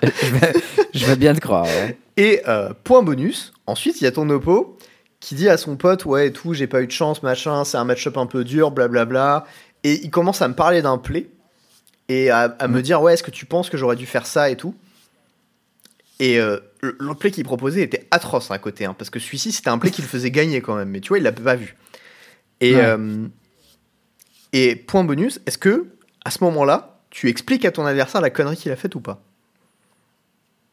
Non. J'ai choisi de ne pas Non, le faire parce que je me suis dit que ça allait Non, le j'assume traumatiser pas. le pauvre. Genre, j'assume pas, je me dis que tu vas le traumatiser, je me dis que le mec va, va faire un trait Twitter expliquant que t'es un tricheur et tout. Genre, c'est bon, ça vaut pas le Ah coup. non, ça pour le coup, ça me faisait pas trop peur. Mais j'avais juste peur qu'en fait le mec implose et qu'il ait plus de tournoi derrière, tu vois. Ouais, franchement, il y a grave moyen. Genre, la plus-value est faible. Voilà. Je pense que euh, juste. euh, tu lui dis Ok, euh, I need to go to the toilet, et puis tu t'en vas, et voilà. Le, le mec est parti. Il y avait JU à ma gauche. Et je viens de le regarder. Je fais ça n'a aucun putain de sens ce qui vient de se passer. et je crois qu'à peu près personne n'avait compris. Tu vois. Genre, vraiment, c'était. Enfin bon, bref. Euh, ça m'a fait beaucoup rire, notamment quand je l'ai vu argumenter avec son pote sur euh, qu'est-ce qu'il aurait dû faire de différent et c'était quoi le meilleur play et j'ai eu trop de chance et que ni lui ni son pote se sont rendus compte que il fallait pas faire ça, il fallait mettre des points tu vois avec sa bête plutôt que de tout mettre sur la bête. Enfin que en fait sa bête avec trample parce que la vérité c'est qu'il a juste oublié que sa bête avait trample. Ou alors autre option, Elle a tellement de texte en même temps. autre option, il ne savait Trop- pas comment la beaucoup double trop initiative puissant, mar- marchait. Peut-être que double initiative, ça fait deux fois l'endurance. Non, peut-être il s'est dit ça fait deux fois initiative. Mais non, parce que t'as mis ta bite au cimetière. Alors euh, oui, c'est vrai, mais peut-être il a essayé de gruger. En, en fait, je sais pas. euh, c'est- un Italien qui jouait pas particulièrement bien. Et hmm, je ne sais pas. Je me souviens que son blooded contaminateur, par contre, était en italien et que du coup, il a vraiment pas d'excuse parce qu'il est lui-même italien. Ah ouais, Mais... mais ouais, ouais, coup dur. très euh, très étrange comme situation. On a eu un autre petit truc aussi qui était extrêmement drôle, qui nous a été raconté à l'aéroport euh, par Lino. Du coup, toi, je Mm. sais pas où tu l'as entendu, mais moi, c'était à l'aéroport. Bah moi, il m'a, il m'a dit par message, mais du coup, euh, t'as, t'as peut-être eu l'histoire euh, encore moi, plus euh, directe. En fait, Parce que moi, ce- en gros, ce qui s'est passé, dans ce qui s'est passé, le début de l'histoire, c'est que j'étais avec Lino et Antoine à Pompéi, Mhm. et on va manger ensemble. Et à un moment, lui, il part. euh, et il devait rentrer en, à pied. Il, il m'a dit, ouais, au début, il pensait prendre un taxi. Il s'est dit, non, je vais rentrer à pied, ce sera plus simple. Comme ça, je sais exactement combien de temps ça prend. Et euh, il avait genre une demi-heure ou 45 minutes de marche pour Mhm. aller à l'aéroport. Il se dit, bon, il part et il part à l'aéroport. Et à la suite, c'est peut-être toi qui vas la raconter, parce que j'imagine qu'il t'a raconté de manière plus précise. Parce qu'après, moi, je l'ai pas vu. Eh ben, c'est m'a euh, c'est un peu ça. Donc, du coup, euh, lui, il marchait et à un moment, en fait, il se retrouve dans un quartier. Il comprend pas trop comment l'architecture est branlée. Et du coup, Mm. il passe par un chemin et il a l'impression que c'est un cul-de-sac et il voit des gens et il se dit Bon, bah, je vais aller leur demander, je cherche un truc, par où c'est, quoi. Il arrive devant le groupe de gens qui avaient l'air particulièrement. euh, euh, je sais pas comment on dit, euh, occupés. Suspect. Et, euh, et il arrive, il leur dit euh, Ok, euh, sorry, I'm trying to go there, where is it? Et le mec lui dit pas bonjour, il lui dit pas par où tu vas. Il le regarde et lui dit You should not be here. You should not be here. mais mais d'un air très menaçant. C'est pas genre Tu t'es perdu, tu devrais pas être là. C'est Tu ne devrais pas être là, tu vois. Dégage. Et, et du coup, Lino l'a regardé, il a fait Ok. Et il a fait demi-tour, il s'est barré, tu vois. Mais bon instinct de survie hein, du côté de Lino. Alors, oui, absolument. Et euh, je pense qu'il a fait euh, connaissance avec la mafia locale euh, un peu de manière Bah, brutale, mais Ah, Complètement, d'après ce que j'ai compris. hein, mais- ouais, ouais. C'était probablement des mafieux qui étaient en train d'organiser un truc, tu vois. Mm. Donc, petite, petite ambiance, voilà. Euh, si, si jamais vous avez encore un doute sur aller à Naples, n'y allez pas. Voilà. ouais, c'est clair. Alors peut-être que voilà, si comme Lino vous avez un nom italien, vous avez plus de chances de survivre, mais il parle pas un mot d'italien quand même, donc c'est euh, c'est complètement un, un infiltré. Ah, fun fact d'ailleurs, j'ai joué contre un gars qui jouait Monoride. Il avait un t-shirt avec marqué La Torretta. Torretta Oh. étant le nom de famille de Lino. Et du coup, je l'ai regardé, j'ai Mhm. fait Ah, c'est marrant quand même. J'ai un pote, il a le nom de famille de ton blaze. Et il me dit Oui, j'ai joué contre lui à Sofia et il m'a bourré. Mais non voilà, marrant, ça m'a fait un peu rire. Euh, un autre petit truc euh, un, peu, euh, un peu sympa il y a un event Oui. de PoE qui s'était lancé. Parce que, bon, PoE, le jeu de cœur, tu vois, faut le savoir. Toujours. Toujours. Savais-tu que les gens qui ont fait PE, c'est eux qui ont fait Flesh and Blood? Ah non, je savais pas ça. Et voilà. Bah, le mec qui a fait PE, c'est lui qui a fait and Blood. C'est pour ça que la patte graphique euh, est similaire. Il y en a beaucoup, hein. Oui, bah, je sais pas exactement qui, mais. Information de seconde main, je n'ai pas vérifié la source, mais c'est ce qu'on m'a dit. D'accord. Parce qu'en fait, les devs, les, les gars qui ont fait, qui ont codé le jeu euh, PoE, c'est les devs un peu hardcore de Diablo 2 à la base. Mhm. Et ensuite, euh, il y a d'autres gens qui sont greffés dessus. Donc je sais pas exactement de, de, de qui ça parle, mais, euh, mais bon. Euh, toujours est-il, il y a un event euh, dans, dans PoE qui a été, euh, qui a été lancé le 8. Donc moi je suis arrivé avec une petite semaine de retard. Mhm. Et ça prend en compte un mode de jeu qui a été fait par des devs de PoE sur leur temps libre. Donc déjà les mecs c'est des fous furieux. Qui consiste à... c'est globalement PoE but harder. Et le mode s'appelle Ok. Ruthless. Sans pitié. Euh, rude. alors, en fait, la logique du, du truc, c'est que dans PoE, tu vois, c'est un jeu qui va assez vite quand tu arrives dans, dans la fin, de- dans, dans le late game, où tu traces des maps, tu as beaucoup de sorts de déplacements, tu cours très vite, etc. Tu chopes Mm. beaucoup de loot, tu as beaucoup de ressources, blablabla. Là, ils ont dit non. On veut Tu du rien. hardcore de vrai, de vrai. Qu'est-ce qu'ils ont fait? Ils ont saboté de manière extrêmement violente les taux de drop de tous les loots du jeu. C'est-à-dire que quand tu fais ta campagne de PoE, t'arrives à la fin, bon, t'as euh, un peu de currency, t'as crafté 2-3 items, t'as un crafting bench qui t'a permis d'ajuster tes résistances, t'as euh, un sort de déplacement, t'as des auras, t'as des machins. Et ils ont dit, trop facile, on arrête tout ça. Donc le crafting bench qui te permet de crafter sur un item, ça n'existe pas dans ce mode. Tu ne peux pas crafter sur des items. Euh, les drops que tu as, ils sont extrêmement réduits, que ce soit en ressources ou que ce soit en drop pur. Euh, C'est-à-dire que des items rares qui drop couramment dans le jeu, ils drop quasiment pas dans le jeu. Genre quand ça arrive, c'est un événement, tu vois. Ah ouais. Et euh, Ok, donc tu te bats avec des, tu te bats avec des cuillères, quoi. Ouais. Tu euh, ne peux pas acheter de gemmes. C'est-à-dire que la façon dont le jeu fonctionne, c'est que tu as des vendeurs au fur et à mesure qui te permettent d'acheter des gemmes de sort et des gemmes de support. Gemmes de sort, c'est tes spells. Et tes gemmes de support, c'est des trucs que tu vas linker à ton sort qui va permettre de lui mettre des bonus ou de modifier son fonctionnement. Toutes ces runes-là, toutes ces gemmes, tu ne peux uniquement les dropper. Le taux de drop est infâme. Mais c'est pas tout, parce que sinon c'est pas drôle. En plus de ça, tu n'as pas accès au sort de déplacement dans le jeu. C'est-à-dire que tu ne peux pas dash. Donc tous les sorts de Donc boss, tu, peux pas, tu, peux, tu ne peux pas fuir, du coup. tous les sorts de Bah, boss, même- il faut courir pour les éviter. Ah ouais, mais ça c'est impossible. c'est infâme. Le jeu, il a été dur. fait pour que tu, tu, dashes dans tous les sens pour éviter les trucs de boss, en fait. Ouais, tu, au moins sur les timings, tu vois. Mais c'est pas tout, parce que c'est c'est toujours pas assez dur. Et du coup, ce qu'ils ont rajouté, c'est qu'aussi, genre, t'avais des flasques qui te servent, en fait, à te donner des boosts temporaires. Hmm. Ils se sont dit, non, mais les flasques, elles durent trop longtemps, on va cut la duration par deux. Donc, du coup, elles durent deux fois moins longtemps. Euh, ensuite, t'as un arbre de talent pour les maps. J'y suis pas encore, mais j'ai vu ce que ça donnait. Qui te permet en fait de choper plus de mécaniques. Et les mécaniques, c'est des trucs qui sont plutôt rewardants en termes de, de currency ou de drop, etc. Et euh, du coup, ils ont dit non, mais trop facile. Donc, du coup, genre un truc qui dit euh, à chaque map, tu vas avoir ça en plus. Et ben Mhm. dans Rustless, t'en auras un dixième de ça en plus. Oh là là.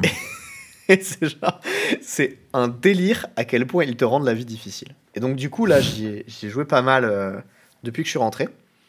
Et euh, j'ai réussi à faire euh, monter niveau 60, je crois, faire mon premier labyrinthe. À noter aussi que le labyrinthe, c'est un endroit où il y a des pièges. Les pièges, ce qui est très pratique, c'est que tu les évites avec des dashs. Alors, comment Mm. t'expliquer que courir dedans, ça se passe très mal? Vraiment pas bien du tout. Ça ne fonctionne pas.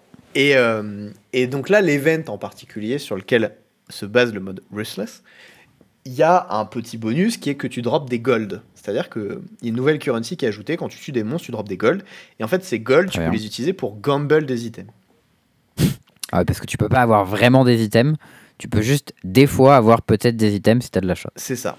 Alors, euh, là, je, fais la campagne. Je farm pas mal parce que tu es obligé un peu, en fait, de prendre beaucoup d'XP d'avance sur ta zone parce que sinon, tu te fais péter la gueule. Parce que oui, aussi à noter, euh, j'ai toujours droppé aucune gemme de support pour mes skills. Du coup, tous mes skills, ils ont un lien. Donc, ils font peu de dégâts. Ils n'ont pas de boost, en fait. Ils sont tout nuls. Et hmm. euh, du coup, ben, tu fais peu de dégâts. Tu es obligé d'utiliser de plusieurs occurrences de sorts. Genre, la façon dont ça fonctionne quand tu fais la campagne en général, c'est tu prends un build. Ton build, c'est un 1 ou 2 button build. Tu fais un clic, ça lance ton sort et ça explose les mobs, ça se passe bien. Là, le problème, c'est que ton sort, il pue du cul donc ça marche pas. donc en fait, tu es obligé d'avoir une curse pour maudire le monstre et lui faire des, dégâts. Tu es obligé d'avoir un truc que tu poses au sol qui va trigger quand tu vas lancer un sort dedans, et ainsi de suite. Et du coup, genre, j'ai quatre sorts que je dois mettre en place avant de pouvoir taper le monstre pour lui faire des dégâts, quoi. C'est vraiment genre la violence, ce truc. Et, euh, et voilà. Euh, ceci dit, j'ai trouvé ça extrêmement chouette de se faire aussi violence dans un jeu. Je pense que tu as des petites tendances masochistes, mais, En fait, c'est un peu bizarre, mais tu sais, il y, a quand même cette notion de plus t'en chies pour avoir un truc, plus t'es heureux. Oui, oui, mais c'est comme ça que ça marche, le, le masochisme, ça te fait de l'endorphine dans le cerveau. Ou de la dopamine, je sais pas. Mais, enfin, une des hormones qui te fait du plaisir. c'est pas vrai.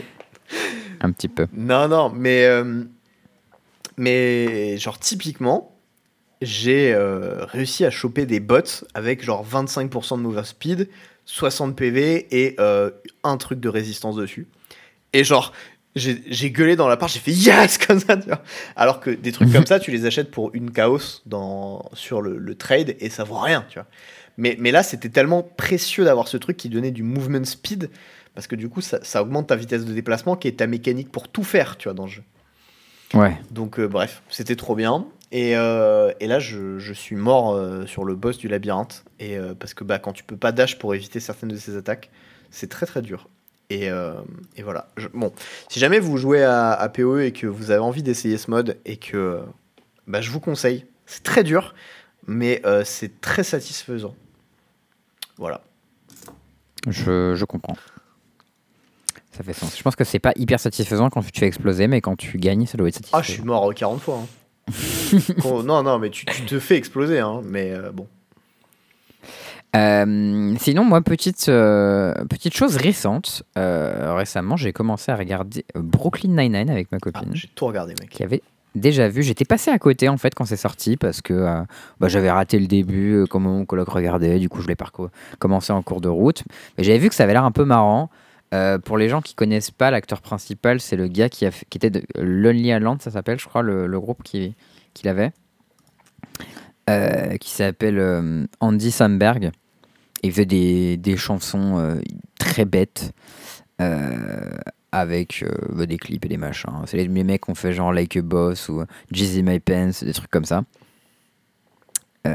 et et c'est du coup une série qui se passe dans un qui se passe du coup à New York. Donc eux c'est des flics dans le district 99. C'est ça, de, de, Brooklyn. Donc j'imagine qu'il y a 99, euh, euh, il y a au moins 99 commissariats à Brooklyn. Euh, c'est une série humoristique en mode sitcom. C'est très con, mais c'est vraiment très drôle. Ah ouais, moi ça m'a bien fait rire quand même. Hein. Et ça, il n'y a, pas, il y a, y a pas de rire enregistré à la con ou de trucs comme ça. Genre, moi je suis pas trop sitcom, il y a vraiment pas grand chose qui m'ont fait accrocher, à part genre The OG Friends, j'aime bien. Je trouvais ça drôle. Ouais, ils mettent sur Mother. ouais, mais j'ai pas accroché. J'aimais bien Scrubs. Euh, mais c'est tout, je crois. C'est les deux seuls types sitcoms que j'ai bien aimé. Drôle, et vraiment... pas trop aimé Friends, par contre, j'ai bien aimé How I Mother. Friends, je trouve ça a bien vieilli. Après, je l'ai vu il y, a, il y a longtemps quand même, hmm. Friends, mais euh, je l'ai revu récemment et je trouve que ça a bien vieilli. Les... Genre, c'est de l'humour. Euh, c'est pas méchant, tu vois, c'est du comique de situation surtout, et trucs comme ça. Euh, et c'était marrant. Et Brooklyn Nine-Nine, il y a un côté vraiment absurde dans le design des personnages, mais qui est très drôle et qui fonctionne vraiment bien. Ouais, c'est caricatural. C'est ça, c'est très caricatural, mais ils ont tous un peu leur personnalité et, et particulière. Tu sais qui ton personnage préféré, toi? Devine. Euh, Je pense que c'est Rosa. Alors, Rosa, c'est la secrétaire, c'est ça Non, c'est Gina la secrétaire. Ah bah, Rosa, c'est la flic. Euh, C'est Gina. C'est Gina, ah, moi aussi. Gina, elle trop bien. C'est la boss Gina. elle est vraiment beaucoup trop, euh, beaucoup trop cynique et genre à la fois, enfin, complètement tarée. genre. Y a rien Elle qui va dans son personnage, mais du coup, elle est trop bien.